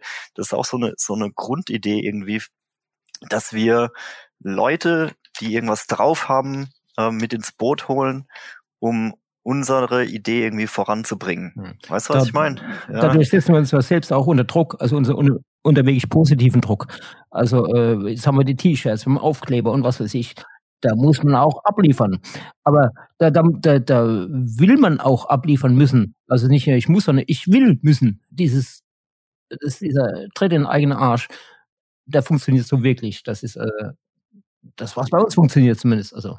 Ich finde es aus äh, Promo-Zwecken jetzt auch, sage ich mal, sehr interessant und inspirierend, weil irgendwie ist es natürlich so, dass äh, wir sind ja doch alles visuelle Charaktere und wenn du dann irgendwie schon mal was siehst, du siehst irgendwie so ein weirdes Logo, siehst den Namen und hast aber noch gar keine Ahnung, was dahinter steckt und äh, ihr lasst dann eben so die Leute noch ein bisschen so auf sich warten mit äh, dem ersten Song und so, dann hat man das aber schon mal so auf dem Schirm, dass es das gibt. Also das finde ich schon mal schon mal eine sehr sehr interessante Herangehensweise auch. Ja, und selbst wenn du unsere Band scheiße findest, dann hast du wenigstens ein cooles T-Shirt. Also, so, ja, ähm, musst du, musst, musst du positiv sehen, ja? ja. Es gibt ja Leute, die die T-Shirts ja auch, viele T-Shirts ja nur kaufen, weil sie eben cool aussehen und nicht. Äh, ja, genau. Irgendwann, irgendwann gibst du unsere T-Shirts, aber dann bei H&M, ja. ja, bei H&M, ja. Und jetzt haben wir ja schon ein bisschen so über Genre gesprochen und wie gesagt, ähm, ihr geht ja, also ihr würdet euch jetzt nicht auch mittlerweile nicht mal als klassische Surfband betrachten. Wie würdet ihr euch denn musikalisch einordnen oder wie, wie betrachtet ihr euch selber? Also ich, ich hoffe da immer noch auf, auf äh, endlich mal Antwort von Zuhörern, die uns das mal erklären können. Weil ich kann echt keinen Finger drauf setzen, was wir machen. Ich meine, wir machen, äh, äh ich sage immer, äh, okay, es ist kein Surf, kein Rugby, kein Psychobilly, das ist Surfabilly oder What the Fuckabilly. Das ist, äh, hä, Billy? Äh, äh, eben die Mischung aus Garage, Surf und, und, und Psychobilly. Äh, Was du früher gar nicht hättest machen können. Und das ist genau der Punkt, so was ich vorhin auch schon mal Crossover, angesprochen genau. habe. So eine Crossover werden und ich hätte es tatsächlich auch so gesehen, weil diesen Garage-Anteil finde ich, den hört man bei euch auch raus. Der ist da nicht zu unterschätzen, ja. Also Garage Rock ist ja auch nochmal so eine Sache. Ja. Hm? Wir, wir, wir, haben, wir haben tatsächlich auch ähm, ähm ein paar Nummern, die total so, so 60s Garage sind. Also äh, wo, wo du kein einziges Psychobilly-Element mehr raushören würdest, glaube ich, ja. Ähm, und dann ist es halt auch so, wo, wo trittst du auf, ja, und wo spielst du was? Ähm, also ich meine, äh, du, du hast ja immer ein unterschiedliches Publikum. Jetzt ist es natürlich so, wir, wir haben jetzt nicht so viel Live-Erfahrung, ja. Corona hat uns ja echt fette Striche durch die Rechnung gemacht, aber ähm, trotzdem ist es so, du, du, du hast ja Möglichkeiten, an unterschiedlichen Orten aufzutreten. Und dann musst du halt einfach auch so ein bisschen gucken, äh, da und da spielst du vielleicht jetzt eher so die, die, die, die, die Ohrfeigen-Nummern und äh, vielleicht woanders würdest du dann eher so ein bisschen noch so zwei, drei ruhigere, äh, getragenere Nummern einstreuen, ja. Also wir haben einfach Bock auf sehr viele verschiedene Musikstile. Aber ich glaube, was, was trotzdem so das verbindende Element ist, ähm, Jürgen, du kannst mir ruhig widersprechen, ich weiß nicht, aber ich glaube schon, dass so das Psychobilly ist, sagen wir mal, so das, das Grundgerüst, ja. Ähm, das, da kommen wir beide her. Das ist so unser, unser gemeinsamer Nenner, wo wir uns auch kennengelernt haben und, und, und ähm, was wir auch sehr viel selbst hören und auch selbst äh, als Konzertbesucher, glaube ich, äh, zu 90 Prozent ist es dann doch schon eher Psychobilly. Ähm, aber wie gesagt, wir haben ja nicht, wir, wir haben durch unsere äh, äh, Zweierbesetzung und das komplette Fehlen von Bass und äh, äh respektive Kontrabass sind wir keine klassische Psychobilly-Band. Das, das äh, können wir gar nicht sein. Das wollen wir aber auch nicht unbedingt. Aber ich glaube trotzdem, dass wir ähm, sehr gut in diesen Rahmen passen. Also ladet uns ein auf ein Psychobilly Festival und wir spielen und ich glaube, wir würden damit auch ganz gut ankommen mit dem, was wir so machen. Ja, und, und, wenn also und wenn es zur Kaffee- und Kuchenzeit ist als, als äh, Supporter oder so, ne? Also, weil wir sehen ja uns, uns selbst ja immer noch als äh, eigentlich äh, Supportband, also als äh, nicht, unser Ziel ist nicht unbedingt irgendwo die geilen Konzerte abzureisen, sondern okay, äh, Support für die, für die Band oder für die Band spielen, erstmal als Support, eine halbe Stunde spielen und dann Ja. Aber das ist, wie gesagt, das Schöne, dass, dass du heutzutage ähm, das machen kannst, was vielleicht äh, äh, Ende 80er, Anfang 90er noch undenkbar war, einfach so diese Elemente zu mischen und, und, und äh, zu sagen, ja, wir, wir, wir, wir sehen uns jetzt nicht als pure äh, Psychobilly-Band an, sondern ähm, wir haben viele, viele Einflüsse. Mhm. Das macht Spaß. Gibt es da eigentlich in den Szenen oder in der Richtung oder auch Psychobilly speziell äh, Bands, die euch da besonders beeinflusst haben, wo ihr sagt, das sind Künstler, zu denen ihr besonders aufschaut musikalisch? Also im, im Psychobilly eigentlich äh, direkt aufschauen, ich weniger, weil da gibt es so viele verschiedene Arten, die auf, auf eher eine eigene Art und Weise einfach nur geil sind. Ne? Also zu wem ich absolut äh, aufschaue, ich fiel mir vorhin gar nicht erst ein, als ich mir Gedanken gemacht habe, äh, Sparky zum Beispiel. Sparky macht sein Ding, äh, egal ob nüchtern oder besoffen, dann hat er trotzdem noch ein breites Spektrum. Ich meine, was er da macht mit Hillbilly Blues Explosion, das ist nur geil. Äh, er setzt sich ja nicht nur in einen, in, in, in einen Karton rein, er macht ja wirklich alles Mögliche. Ohne, und er existiert noch. Er ist, noch da. Er, er ist noch, noch, da. Das hätte er, keiner gedacht. Ja, und genau. er nimmt sich auch selbst nicht so ernst. Also sehr impulsiver Mensch, ein sehr intuitiver Mensch auch vor allem, ja.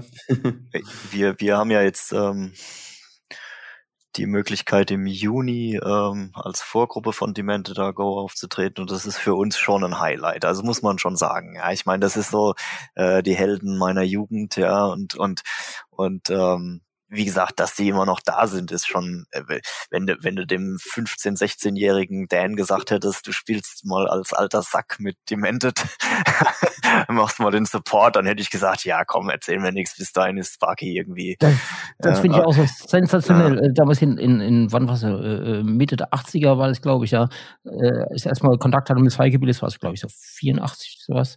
Ähm, dann immer eine höchst ganze Bands, dann ist äh, die Men of Go, dann, äh, Klingons, was weiß ich, und äh, Zeugs. Damals, in den 80ern, wenn, wenn damals jemand gesagt hätte, äh, Jürgen, du wirst in 30, 40 Jahren mal für die Support spielen. Hä? No way, keine Chance.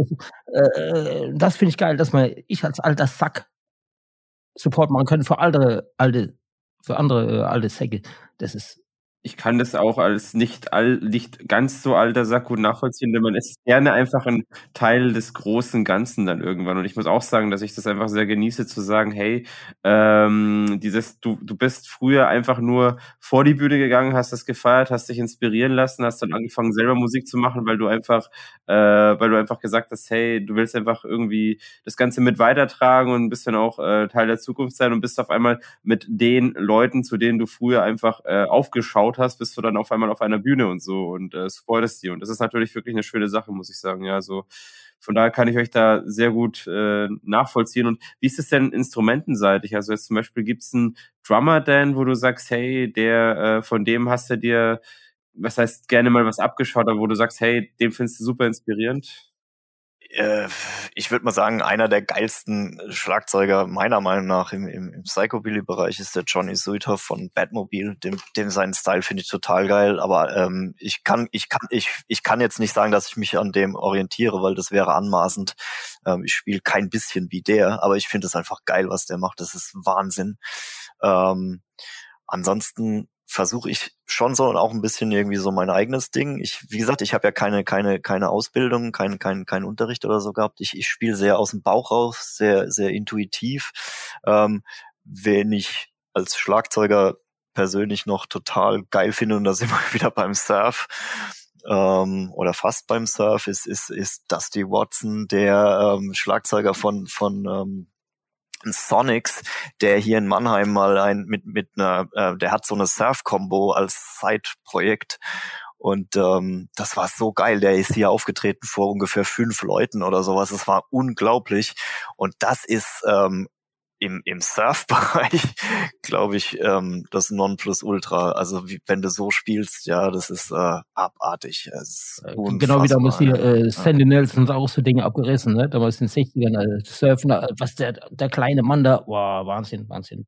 Ja, danke für die Tipps. Äh, und wie ist es bei dir, Jürgen, mit äh, Gitarre? Also hast du da irgendwelche äh, Künstler, wo du sagst, das sind äh, in, aus deinen Augen die genialsten Gitarristen? Oh, da gibt es eine ganze Menge eigentlich, aber mal äh, wenig rauszupicken. Klar, immer Ronald S. Howard von Birthday Party. Äh, und dann ganz, was auch logisch ist, äh, Link Ray, Dick Dale, äh, Brian Setzer, aber äh, in, indirekt nur. Also ich, ich würde nie versuchen, so zu spielen wie Brian Setzer oder diesen Stil, weil da macht sein eigenes Ding, da kann ich nicht anstehen dagegen. Ich, ich kann zwei oder Lieder und das war's halt schon. Also, dass er, äh, was damals schon äh, mein Ding war, äh, meinen eigenen Stil zu finden. Also eben diese Mischung aus, aus, aus den, aus den ganzen Komponenten eben, ne? Also, und auch mal äh, die ganze Harmonielehre etwas mal zur Seite zu schieben und dann einfach nach dem Gehör zu gehen. Das ich auch manchmal, manchmal Lieder schreibe. Ich ich spiele irgendwas, dann ich höre eine Melodie, ich höre die im Kopf und dann, ah, Moment, das ist, äh, ah, da ist er. Dann finde ich den Ton auch, ne? Das ist, deswegen versuche ich da kein, kein, keine andere Musiker irgendwie zu, zu, äh, mich zu sehr äh, daran zu orientieren. Mhm. Halte ich auch für wichtig, denn vergleichen sollte man sich eh nicht. Und ihr macht ja auch euer eigenes Ding. Ähm, also muss man auch wirklich sagen, und das ist ja auch das, was dann eben hängen bleibt, äh, so dieser Wiedererkennungswert. Und das hört man auch auf jeden Fall bei euch. Und äh, ja, aber es geht ja einfach darum zu sagen, hey, ich habe einfach vielleicht den einen oder anderen, der mich dazu inspiriert hat, überhaupt dieses Instrument in die Hand zu nehmen. Und deswegen fand ich das sehr, sehr interessant auf jeden Fall. Und wie kam es denn dann dazu, als ihr dann wirklich so erste eigene Songs schon hattet, äh, dass ihr dann zum Label Sick Taste Records kamt? Ja, ich, ich, ich presch mal wieder vor. Das war, äh, also das war echt wie so, so wie die Jungfrau zum Kinde, ja. Es ist also, wie gesagt, das war noch zu einem Zeitpunkt, wo, wo wir schon, uns war schon klar, wir wollen, wir wollen eine Band sein, wir wollen das machen. Wir hatten da aber, äh, glaube ich, äh, gerade mal einmal so ein, so ein, so bei einer Jam-Session mitgespielt in Hemsbach da, ähm, also war, war noch nicht mal ein richtiger Auftritt gewesen und dann, dann kam das irgendwie so ins Gespräch und ähm, ja, das lief auch wieder über unseren Ehrenbassisten, den Benny. Schöne Grüße an dieser Stelle nochmal. Ähm, ja, Benny Zinn, äh, bekannt aus ungefähr 27 verschiedenen Bands. Äh, der geneigte Zuhörer wird wissen, was wir meinen. Ähm, ja, und irgendwie, der, der Benny hat, ich weiß gar nicht warum, der Benny war irgendwie jemand, der, der, der uns von der ersten Stunde an supportet hat, keine Ahnung, irgendwie, äh, ich weiß nicht, ähm, vielleicht fand er uns einfach witzig oder so. Ähm, äh, wir, wir ist ja jetzt nicht irgendwie so, dass wir Best Buddies sind oder sowas. Wir kennen uns ja eigentlich gar nicht persönlich. Wir, es ist echt traurig, ja. Wir, wir hatten noch gar keine Möglichkeit, äh, äh, ähm, uns mal so richtig zu treffen. Naja, ich, ich versuche es ein bisschen abzukürzen. Der Benny hat dann auch unsere T-Shirts gedruckt und so weiter. Und irgendwie hat er dann gemeint so, ey, habt ihr nicht mal Bock, was aufzunehmen und ähm, das zu veröffentlichen? Und dann habe ich erstmal nur gelacht und gesagt, ja, pff, klar, wir, wir hatten schon mal überlegt, vielleicht auf eigene Kosten irgendwie recorden und dann, weißt du, so eine kleine Auflage irgendwie raushauen oder sowas. Aber das war alles so Zukunftsmusik. Und dann sagt er, nee, pass auf, ich kenne hier den Andreas, äh, ähm, ich gebe dir mal deine Nummer und dann könnt ihr mal telefonieren. Irgendwie, ähm, weil er wollte damals mit den Surfing Retardos auf diesen, auf diesen Label-Sampler, der ja dann auch kam, äh, ähm, drauf. Und ähm, ich weiß gar nicht warum, was die Motivation war. Auf jeden Fall hatte Penny äh, dem Andreas von uns erzählt, ja. Und das war, also da sind wir ihm auch super dankbar dafür, weil wir wären selber nie auf die Idee kommen, irgendwie proaktiv an ein Label heranzutreten oder sowas, ja. Ähm, das hätten wir uns gar nicht irgendwie zu, zugetraut, zumindest damals nicht. Heute sehen wir das alles ein bisschen mit anderen Augen. Ja, wir, man wird ja dann auch selbstbewusst. Äh, und, da ähm, kann auch Warner kommen oder so, ne? Nee, das nicht. Nee, nee, wir bleiben lieber bei, bei den sympathischen Labels. Ja. nee, auf jeden Fall. Ähm, und dann habe ich mit dem Andreas mal telefoniert und der hat eigentlich so bei uns echt so die Katze im Sack gekauft. Der, der hat irgendwie gar nicht so viel Fragen gestellt und irgendwie gesagt so, ja, yeah, aber ich brauche dann irgendwie das und das von euch. Also der hat einfach gesagt, schickt mir mal was rüber, ich höre mir das an. Wenn mir das gefällt, dann seid ihr dabei. Und genau so war es dann. Wir haben, wir haben dem echt eine, ich, ich glaube sogar am Anfang echt noch so eine total beschissene Aufnahme geschickt. Ähm, und aber, halt und, und aber gleich dazu gesagt, ey, wir können das schon noch besser, aber jetzt hört ihr das wenigstens mal an oder so. Ich, also so ähnlich war es jedenfalls und dann und dann ähm, und ähm, dann sagt er, nee, nee, finde ich super und und äh, also wir machen das. Und ich habe das dem Jürgen erzählt und er hat das erst gar nicht geglaubt und ich habe es auch nicht geglaubt und äh, ja genau so ein Label, ja ein Label, hör mal ja. Und ähm, Ja, und das Schöne war aber, dass das Label ja auch damals noch so im Aufbau war und und und und ich ich ich habe das immer bewundert, dass der Andreas halt einfach ähm, jemand ist, der so auch so komplett auf auf unserer Wellenlänge ist und genau diese Philosophie teilt, dass er sagt, nimm nimm eine gute Mischung aus bekannteren und unbekannteren Sachen und haus raus und gib den Leuten eine Chance und und das war für uns natürlich ähm, paradiesisch, ja. Und dann haben wir, dann haben wir äh, ewig an unseren Aufnahmen rumgefeilt und so. Und ähm, wir sind immer noch sehr zufrieden mit dem mit dem Track. Der ist irgendwie trotzdem noch cool und trotzdem würden wir ihn heute schon wieder anders machen, weil wir einfach es ist schon wieder so viel Zeit vergangen und du würdest jetzt heute schon wieder ähm, ich würde äh, komplett anders abmischen. andere Abmischung und sowas, ja. Ist, aber aber ähm, zu dem Zeitpunkt war es eben das, ja, und es ist so eine Momentaufnahme. Und, und, und wir waren einfach mega stolz, äh, dass jemand Bock hatte, uns irgendwie auf Vinyl zu bannen, ja. Und wir dachten dann auch, ja, okay, das wird eine einmalige Sache bleiben. Und dann ging das aber irgendwie gleich schon so weiter, so, hey, und wenn das gut ist, dann können wir vielleicht mal so, keine Ahnung, machen wir mal eine Single oder eine EP oder irgendwas. Und ähm, dann, dann kam auch irgendwie, dann kam er eben zu, zu Doghouse Radio, glaube ich, auch über den Benny oder so. Nee, nee, das lief über den Darren von, von Earls of Satan und, und, und dann, ähm, genau, und der, ursprünglich war nämlich der Plan, dass wir mit den Surf and Retardos eine EP machen. Ähm, aber da der Benny in 38 Bands spielt, war das dann echt auch ein zeitliches Problem. Und ähm, irgendwann kam dann der Darren von Earls of Satan dazwischen und dann, dann war irgendwie, äh, haben wir uns mit dem auch so ein bisschen angefreundet und der mochte uns irgendwie auch von Anfang an. Keine Ahnung warum, ja, vielleicht sind wir auch gar nicht so schlecht. Und dann, dann, dann sagte der, ey, wie wär's, komm, wir machen einen Split zusammen. Und dann haben wir gesagt, ich habe, ich habe, dann habe ich erst noch gedacht, ey, nee, das können wir jetzt nicht machen. Wir hatten doch eigentlich das mit Benny geplant und so. Und, und der hat aber gesagt, ja, easy, easy, alles gut, äh, macht mal und wir machen das ein andermal und so. Und ja, äh, und, und dann war eben die Idee geboren, wir machen unsere Split mit dem, mit dem Darren.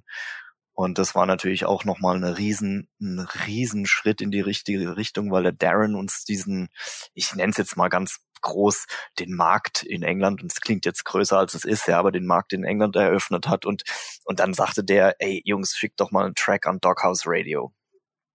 Und das haben wir gemacht. Und dann haben irgendwie nach und nach alle, alle DJs bei Doghouse Radio unser Zeug gespielt. Und das war auch nochmal so, das hat uns so viel Auftrieb gegeben, ja. Ähm, und, ähm, und das sind wir letztendlich dann auch noch, äh, äh weil da ein, einer kennt den, der kennt den und dann irgendwie über, über den Ginger kann man dann zu, äh, einen Beitrag liefern zu ähm, Psychobilly Kicks Back for Cancer. Das war auf dem Sample drauf, auf dem CD. Das ist eine Riesenehre. Und da geben wir gerne uns Material zu für diesen guten Zweck eben. Das ist nur geil. Ja, da ging es echt um den guten Zweck und aber auch echt, da bist du plötzlich mit Leuten in einem Boot, wo du denkst, wow, hey, das, du hast früher denen ihre Platten gekauft und, und ja, Wahnsinn, ja. Und das war toll für uns. Ja. ja. Nee, das glaube ich auf jeden Fall. Also das ist äh, ziemlich cool, ziemlich, hat einfach alles zusammengespielt und so und ein bisschen so für euren eigenen Durchbruch erstmal gesorgt, dass ihr da wirklich äh, losstarten konntet. Also das freut mich auf jeden Fall auch, dass das so gut geklappt hat. Und äh, Jürgen, es hieß ja schon, dass du auf der technischen Seite unterwegs bist, was Recording, Mixing, Mastering angeht. Ähm, hast du da einen äh, Background, also einen äh, audiotechnischen oder wie gehst du da vor? Oder hast du das auch autodidaktisch beigebracht? Das ist alles, alles autodidaktisch. Also äh, früher habe ich noch angefangen mit Ableton Live irgendwie, weil mein Kumpel in Dänemark hat Ableton da probiert, äh, nicht ganz hingehauen, obwohl das Zeug schweineteuer ist. Äh, dann kam ich irgendwie ja, zu einem Mac Und dann kam Logic. Und da war das Ganze so einfach plötzlich, äh, auch dank YouTube und so weiter. Und dann äh, hatte ich auch die Zeit und die Möglichkeit, das an Logic wirklich alles selbst zu arbeiten, selbst zu lernen. Und äh, das klappt mittlerweile richtig gut. Also das heißt dann auch quasi der Raum, wo ihr dann eure Songs kreiert und probt, dass du dann auch entsprechend mit Mikrofonierung und alles so ausgestattet hast, dass du dann genau, genau, komplette Drums, Drums aufgenommen, okay, ja, cool. Gitarre mit zwei Mikrofonen wow. und alles. Mhm. Äh, äh also komplett Mikrofonierung, der Raum ein bisschen isoliert. Äh, bei, ich weiß nicht, welches Song, ich glaube, es war sogar bei Shark Attack. Äh, oder was? Ich weiß nicht, weil wir hatten Nachbarn im Proberaum. Dr Drugstore, Techno Drugstore. Die ganze Zeit. Aber trotzdem, ich habe es geschafft, dass man dieses Utz, Utz, Utz in der Aufnahme nicht mehr hört. Ich meine, andere Leute, die reißen sich dann Hintern auf, um alles schalltot zu machen. Ach, ganz ruhig, ah, nur zuerst Schlagzeug, dass nur kein Mic-Bleed gibt von der Gitarre und Clicktrack, na, nix. Wir spielen ohne Clicktrack, ohne irgendwas. Ich habe eine Trennwand zwischen Gitarre und Drums gestellt, dass da nicht zu viel reinblutet. Und dann wäre es so aufgenommen, 80 Takes manchmal, aber es wird nur live aufgenommen, ohne Clicktrack, ohne Dubbing oder sonst irgendwas. Okay, der, der Vocals kam hinter später drauf und ab und zu auch mal noch äh, extra Gitarre, äh, Soundeffekte oder so, aber. Vielleicht wollte er ja einfach nur ein Remix beisteuern, wer weiß, irgendwie mit den Technos. Ja, genau. Und, ah, das war schon schräg, ja, echt. Ja, das glaube ich gern. Da gab's Tage, da hättest du nicht aufnehmen können, weil der Typ so laut war, ja. Das war echt schlimm. Und wie ist das jetzt, wenn es ums Live-Spielen geht? Äh, was waren dann eigentlich so eure bisherigen äh, schönsten oder größten Live-Erfahrungen und wie bereitet euch darauf vor? Ja, wir haben ja noch gar nicht so viele. Das ist ja eigentlich echt erstaunlich, weil ähm, gerade als wir Fahrt aufnehmen wollten, kam dann echt äh, die Pandemie. Es ist wirklich so, wir hatten ähm, Anfang 2020 im Januar, 3. Januar war es, ja, 2. 3. Äh, haben wir Vorgruppe gespielt für The Brains und King Moroy war für uns total geil. Siebener Club, ja. Eine, es war eine Mordserfahrung für uns, hat tierisch Spaß gemacht. Unser erstes richtiges Konzert, ja, ja. Ja, ja, das war unser erstes richtiges Konzert, ja. Und es, es war super. Dann hätten wir auf einem Smallband Festival in unserer Lieblingskneipe im Blau spielen sollen. Um Ostern rum wurde gecancelt. 1. Mai, Vorgruppe von Messerjobs, gecancelt. ähm, und dann irgendwie dann wurde nichts mehr gecancelt, weil dann einfach auch nichts mehr angesetzt wurde. Dann haben wir im Spätjahr, im August war es, glaube ich, äh, nochmal im Siebener Club gespielt mit äh, unseren Freunden New York, von den New York Wannabes. Das war auch grandios. Das es war ein Sitzkonzert, aber es war trotzdem toll und es waren so coole Menschen da. Da, da kam echt was drüber ähm, auf der ähm, Bühne. Du stehst auf das, der Bühne, ja. die Leute sitzen da. Ich meine damals als, als, als wirklich nur Vorband. Äh, hast du mal das Problem, du stehst auf der Bühne und die Leute stehen im großen Bogen, Riesenradius irgendwo weit, weit hinten bei der FOH. Äh, aber da macht es voll, hat es für uns keinen Unterschied gemacht, ob jetzt Leute irgendwo weit weg stehen oder ob sie sitzen. Das ist für eine Vorband kein Unterschied. Aber da, ich ging, ich ging auf die Bühne und da kam wirklich was rüber von den Leuten, die da saßen alle, ne? Aber später gemerkt, da haben wir auch, habe ich auch äh, die Manager Go gesehen, äh, Sitzkonzert. Ich habe mir an der Bierbank ein Bier übergemeiert. Dann war es, äh, es geht auch im Sitzen. Also, ja, aber also das, da, da war ich dann ja auch irgendwo dankbar, dass wenigstens Sitzkonzerte stattgefunden haben, jetzt so im den letzten beiden Sommern, sage ich jetzt mal. Also wenigstens das kann man sagen. Aber generell ist natürlich auch so, es tut mir auch wirklich leid für euch und für alle anderen neueren Bands, die erst jetzt so angefangen haben mit was und durchstarten wollten, weil man kann zumindest sagen, die Band, Bands, die jetzt schon seit 10, 20 Jahren existieren, die hatten ja schon eine ziemlich geile Zeit so. Und jetzt ist es, betrifft es vor allem viele Bands, die jetzt, sag ich mal, neu durchstarten wollten und dann sich einen Namen machen wollten, auch auf der Bühne und so, dass sie dann eben nicht mehr die Möglichkeit dazu gehabt haben. Also ja, aber war, war schon Gift für uns. Ja. Auf der anderen Seite, wir, wir, wir, wir sind ja immer positiv äh, denkende Menschen. Äh, wir haben echt das Beste aus der Pandemie rausgeholt, weil wir dann echt uns auf das Recording konzentriert haben und ähm, das hätten wir wahrscheinlich sonst nicht gemacht. Ja, wir hätten wahrscheinlich eher geguckt, dass wir ein, ein, ein Konzert nach dem anderen irgendwie äh, äh ran ziehen können. Wir haben dann noch zweimal Open Air gespielt hier in Mannheim, aber wir sind nie aus Mannheim rausgekommen bis bis vor kurzem eigentlich ja, dann. Und das, das muss ich sagen, das war echt unser, unser geiles Konzert hier in Essen äh, mit euch zusammen. Äh, auch wenn, auch wenn der, der, der Anfang etwas holprig war, weil äh, Line-Check, dann gleich loslegen und nochmal kurz rauszugehen und nochmal in sich zu kehren, einfach einfach, okay, los geht's, zack. Das war grandios und es war natürlich auch so, so ähm, Stone Panic in Essen ist halt echt so für, für äh, Subkulturschaffende ist das halt schon so ein Ding, was du auf der Bucketlist hast, wo du sagst, da willst du unbedingt mal spielen, ja es ist so ein geiler Laden und und und ähm, dass wir dann gleich äh, äh, bei unserem ersten Auswärtskonzert dort spielen konnten, war für uns schon richtig geil. Ja. Das ja, coole Erfahrung, macht, geile Erfahrung auch mit Güni, mit Güni ja. und, und, und, Dennis. Super geil. Ja. ja. Also sind wir auch dem Andreas super dankbar, dass er uns auch für den Abend einfach dabei haben wollte. Ähm, ja, einfach ein grandioser Mensch, der Andreas. Auf jeden Fall, ja. Da muss ich auch sagen, vielen Dank nochmal hier an den Chef, weil das war wirklich eine richtig, richtig fette Sause und hat wahnsinnig Spaß gemacht, ja. es war auf jeden Fall ein Highlight, dann Nord Panic gespielt zu haben und wirklich eine, ein volles Haus gehabt zu haben mit Leuten, die halt das feiern, egal welche Richtung das jetzt war musikalisch. Also muss man wirklich ganz klar sagen. Das, das war auch ein Zeichen dafür, dass das äh, Konzept, was Andreas macht, funktioniert. Äh, äh dass nicht nur eine, ein Musikstil, sondern wirklich verschiedene Sachen meine, was mir auch gefallen hat, war dieser, dieser Dings, äh, Badhead. dieser Badhead, ja, der war auch nicht schlecht. Ja. Richtig geil. Grandios, ja, also ja. auch äh, stehst da allein auf der Bühne und machst dann eine kleine Show und alles, aber trotzdem, da passiert was auf der Bühne, passiert was. Äh, generell, das, dass, dass dieses äh, ja, und Dennis Loschen natürlich dann, dann der absolute Loschen, Abriss, also ja, das war ja, ja, abartig geil, was die am Ende da abgezogen haben. War, war, war schon toll. Ja. Und alles zusammen war es wunderbar stimmig. Also es war wirklich äh, trotzdem alles eine Einheit, ne, obwohl alles so verschieden war. Und das ist geil, was ein gutes Konzert ausmacht. Ja, ja. Schade für jeden, der nicht dabei war. Aber ich sind, bin eben auch positiv und ich denke mal, jetzt öffnen ja auch die Clubs langsam, es finden demnächst wieder Konzerte statt und von daher können wir da auf jeden Fall schauen, dass das dieses Jahr noch einiges Positive zu bieten hat. Äh, versuchen wir einfach mal optimistisch zu sein. Genau, ansonsten, ähm, ja, äh, vielen Dank schon mal für die Beantwortung dieser vielen schönen Fragen. Wir kommen jetzt auch langsam zum Ende dieses Interviews. Ähm, ich persönlich bin jetzt zum Beispiel auch so ein Album-Fan, muss ich sagen. Und ihr habt jetzt bisher nur einzelne Songs veröffentlicht und auch EPs und so, die ich ebenfalls alle habe. Ähm, aber mich würde es auf jeden Fall interessieren oder ich wollte einfach mal wissen, ist denn sowas wie ein Konzeptalbum noch gefragt, äh, also geplant? Es wird mit Sicherheit ein Album geben. Wir, also wir wollen das.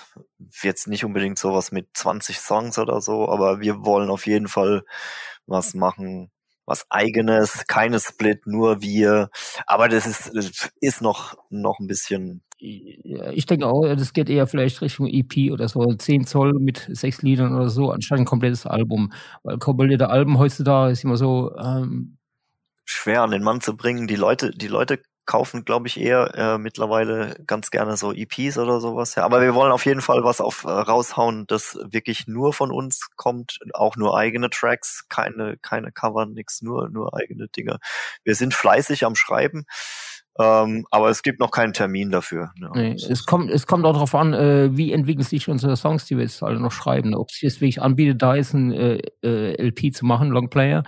Äh, äh, und wenn die, wenn es passiert, dass die Songs zu ähnlich sind, dann besser nicht. Wenn wir merken, hoppla, das passt ja alles zusammen, dann kann man sagen, okay, da kommt ein Doppelalbum. Äh, Oh, ansonsten haben wir, wir, wir haben noch so viel Zeug in der Pipeline, dass das unbedingt noch gemacht werden muss. Ja. Sogar ein Liebeslied. Ja, und und und auch noch ein Projekt mit einer mit einer. Ja, wir wollen nicht zu viel verraten, aber wir haben wir haben noch ein Projekt mit einer Sängerin, ähm, wo wir so ein bisschen unsere Comfort Zone verlassen werden und äh, also das wird eine, mal was ganz anderes, so ja.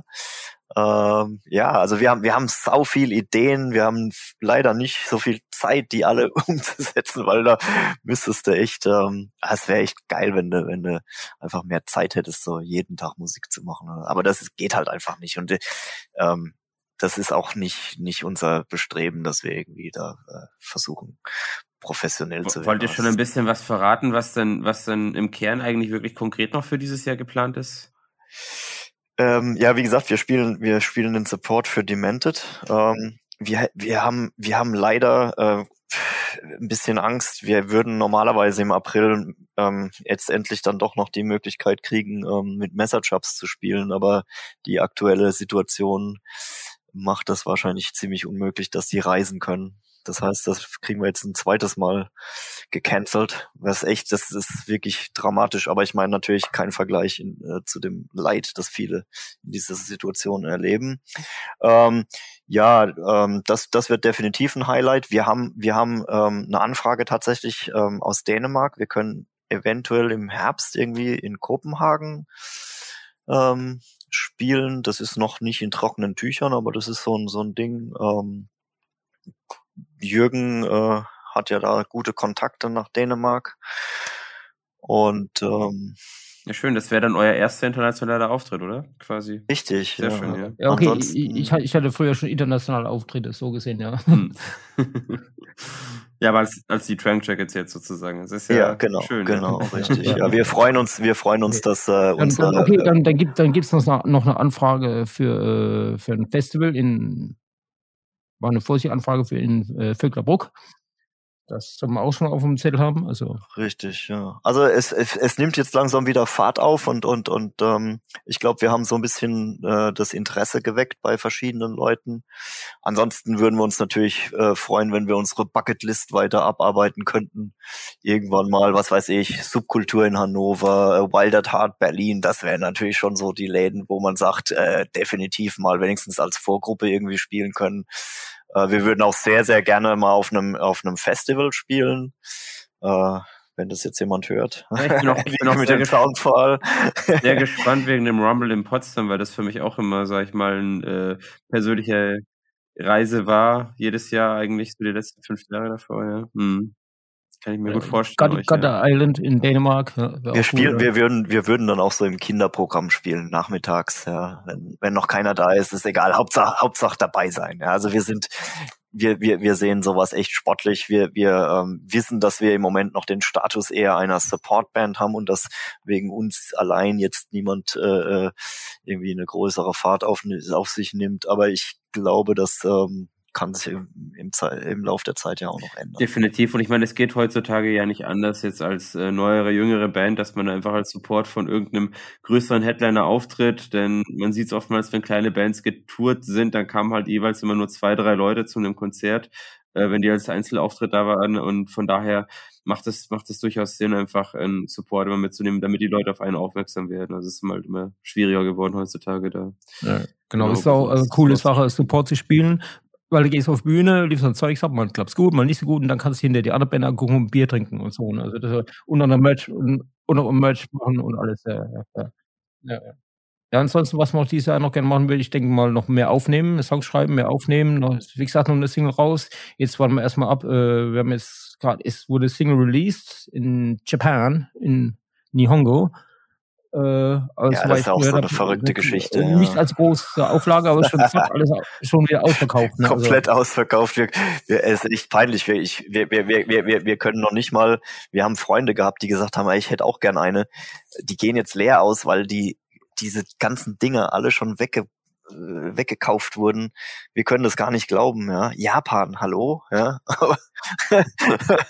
Ja, das auch von anderen Releases mitbekommen, die jetzt beispielsweise vom Sick Taste Records oder auch von anderen Labels nach Japan gegangen sind, dass die da sofort weg sind. Also anscheinend ist da eine Gemeinschaft an äh, Kultur da, die noch bereit ist, Geld auszugeben für Musik und sich einfach eine Platte zu Hause hinzustellen. Also finde ich, finde ich auch super. Ja, es ist auf jeden Fall ein unterschätzter Markt und das können wir auf jeden Fall fördern, weil für die ist das ja was Exotisches. Das darf man nicht vergessen. Also so wie wir sagen, hey, du hast eine Platte aus Japan, für die ist eine Platte aus Deutschland was Besonderes. Also, ja. ja. Aber für uns ist es schon, schon, schon echt krass, so, dass dass dass Leute gibt, äh, ganz weit weg, die sich für unseren Kram interessieren. Das tut gut, ja, ist schön. Ja, ist so, schön. soll Andreas vielleicht mal hergehen und äh, für Sick Taste eine, eine Reisebus-Charter nach Tokio. genau. ja, genau. Eine Tour, eine Genau. Tour in Japan oder irgendwie sowas, genau. Als komplettes Sectors Records äh, Label, so mit allen Bands so.